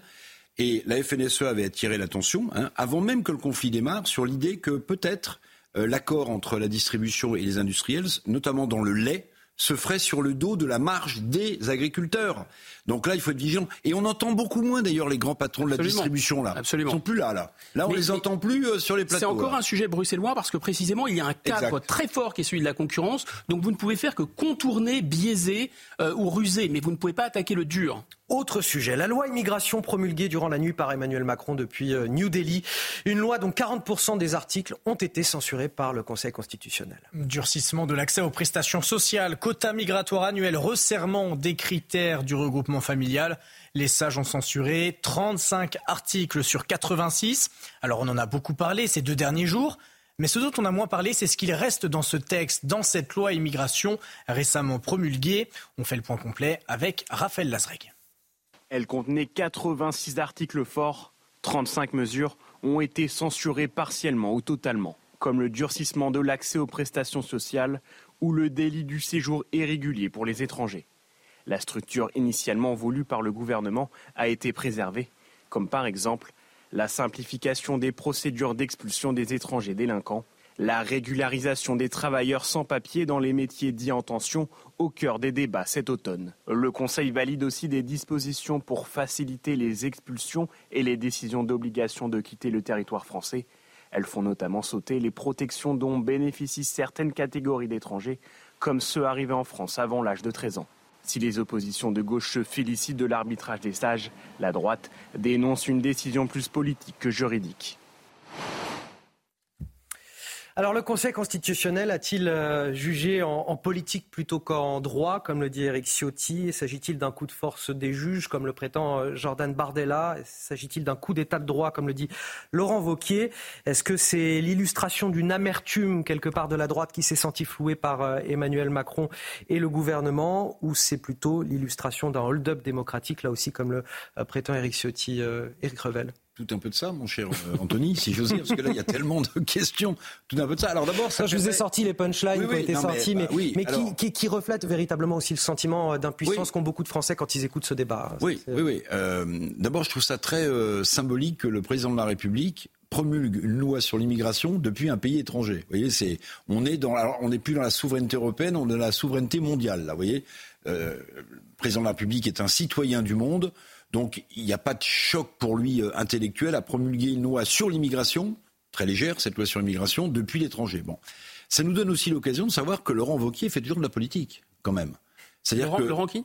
Laurent Wauquiez. Ah oui. oui. Alors Laurent Wauquiez, il, il, il, a commencé à sortir sur l'affaire, vous vous souvenez du, du, rapport de la Cour des comptes de Moscovici qu'il avait un peu retenu de part de, part de vers lui. Et là, il, il, tape très fort. Et alors, ça permet aussi, l'air de rien, cette petite euh, sortie importante et qui peut être analysé de Laurent Wauquiez. C'est pas rien de dire c'est un coup d'état de droit. C'est pas rien de dire ça. Hein. Bon, les explications de M. Fabius dans une émission du service public euh, étaient très convenues, j'en conviens, mais c'est pas rien. Et alors du coup, ça permet aux républicains de lancer la campagne euh, à, la, à, la, course des chapeaux à plumes. Vous avez vu Xavier Bertrand est intervenu pour dire qu'il s'opposait à la déclaration de, de, de Laurent Wauquiez. Tout ça, c'est de la politique politicienne. Mais pourquoi je vous dis ça? Parce que pendant ce temps-là, quand même, on bat des records d'immigration dans ce pays. On bat des records de droit d'asile dont tous les hommes politiques disent qu'il faut le réformer, que ça sert de, tremplin pour le tout et le n'importe quoi. Et pendant ce temps-là, on oublie de dire que 70%, 75% des Français étaient d'accord sur les mesures, y compris les plus dures, qui avaient été mises dans le texte par euh, les sénateurs républicains, euh, soi-disant euh, surfant sur une idéologie d'extrême droite. On oublie tout ça. Donc on oublie les Français comme d'habitude sur un sujet qui les concerne, même si le premier c'est le pouvoir d'achat. On oublie et on en fait une petite confiture, euh, confipote euh, de, de, de, de, politique. Mais non, mais c'est ça. Et les Français, ils sont grongeants comme devant. Est-ce qu'à est l'heure voilà. du petit déjeuner, la, la confiture est à votre goût La confipopole. La confipopole. Euh, écoutez, c'est je suis complètement en phase, euh, comme souvent d'ailleurs avec ce que dit euh, avec ce que dit Eric Revel. Il y a, il y a quelque chose là-dedans, même, enfin dans la question qui est, qui est vous avez posée et qui est la question qui est souvent posée, c'est-à-dire est-ce qu'il y a une opposition entre la politique et le droit? En fait, il faut remettre un peu les pendules à l'heure. Nous sommes en République, en démocratie. Qu'est-ce que c'est que le droit? Le droit, c'est ce que veut euh, le souverain, c'est-à-dire le peuple et les représentants du peuple. C'est ça le droit en fait. Donc le droit, c'est de la politique, pourrait-on dire, du passé. Or là, vous avez des gens qui ne veulent plus bouger une virgule, qui veulent qu'on reste dans un carcan. Dans ce carcan, on liquide l'agriculture. Dans ce carcan, on fait venir des migrants en veux-tu, en voilà. Dans ce carcan, on ne touche pas euh, à ceux qui font des super profits euh, pendant, euh, pendant l'inflation. Dans ce carcan, on doit aider l'Ukraine. Et donc, si vous n'êtes pas d'accord avec ça, on vous oppose le droit. C'est-à-dire qu'on vous oppose des décisions qui ont été prises dans le passé. C'est ça le problème en fait. Et en réalité, il y a une politisation évidemment du droit, ce qu'on appelle l'état de droit. En fait, en réalité, ça devient le droit contre la démocratie. Donc c'est vraiment la politique du passé qui ne doit plus bouger. Et on vous oppose ça. C'est évidemment malin de la part du président de la République parce qu'il a exactement passé la loi qu'il voulait passer. D'ailleurs, M. Darmanin s'en est, est, félicité. C'est néanmoins une victoire à la Pyrrhus, je le répète, et dangereux parce qu'à force de décider, de, plutôt de décider, de ne rien décider contre ce que veut le peuple, c'est très compliqué. Vous savez, quelqu'un disait de la politique, c'est l'art de rendre possible ce qui est nécessaire. Là, j'ai l'impression que la Macronie, plus l'État de droit, plus l'Union européenne, c'est l'art de rendre en fait acceptable euh, ce qui est inéluctable, ou de montrer que c'est imparable, que ce qui est euh, inacceptable devient imparable.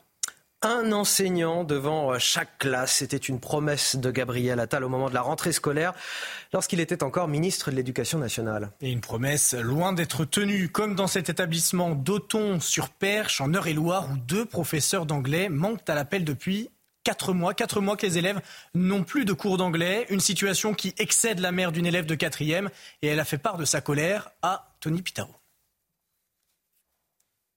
C'est une situation qui ne peut plus durer pour les élèves de ce collège de Réloir. Certains n'ont plus de cours d'anglais depuis quatre mois, d'autres depuis deux mois.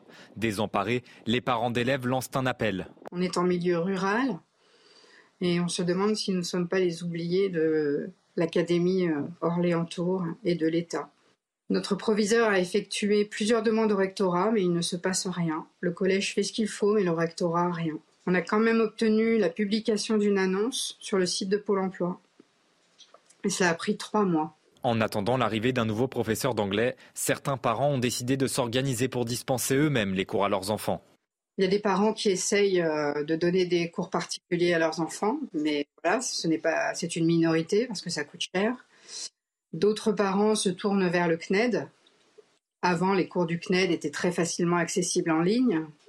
Aujourd'hui, si on veut donner euh, à nos enfants des cours issus du CNED, on est obligé de contacter le CNED qui nous questionne, qui nous envoie un dossier, on doit remplir le dossier. Le proviseur aussi a une partie dans le dossier de chaque élève à remplir. Contacté, l'Académie d'Orléans-Tours a surexploité toutes les pistes pour remédier à cette situation. Et on finit avec euh, un mot de sport, du handball.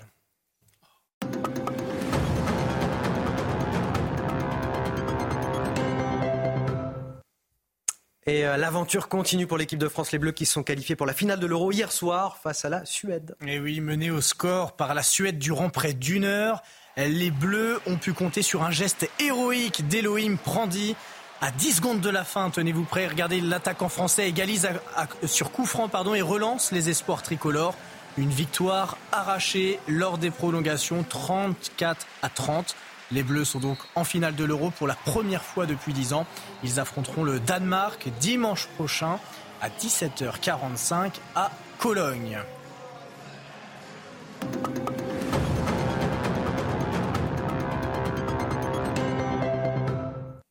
Est-ce qui nous amène à la fin de notre émission Le temps pour moi de remercier mes invités. Eric Revel. Vous avez regardé le match? Non, je, dormais. Fantastique. C'est un match, c'est un, but historique. Hein. C'est un but historique qui marque l'histoire du handball. Celui que Prandi marque à la fin. Il reste une seconde. Non mais j'étais... Euh, j'ai fait partager mon enthousiasme à Guillaume. Non mais c'est ça. Il est génial également. Il est incroyable. incroyable aussi Guillaume Bigot et Augustin Donadio que je retrouve demain matin. Tous les deux, je vous retrouve demain Avec matin. Plaisir. Avec plaisir. Allez, à demain 5h55. Tout de suite euh, l'heure des pros euh, week-end. C'est avec Gauthier Lebray.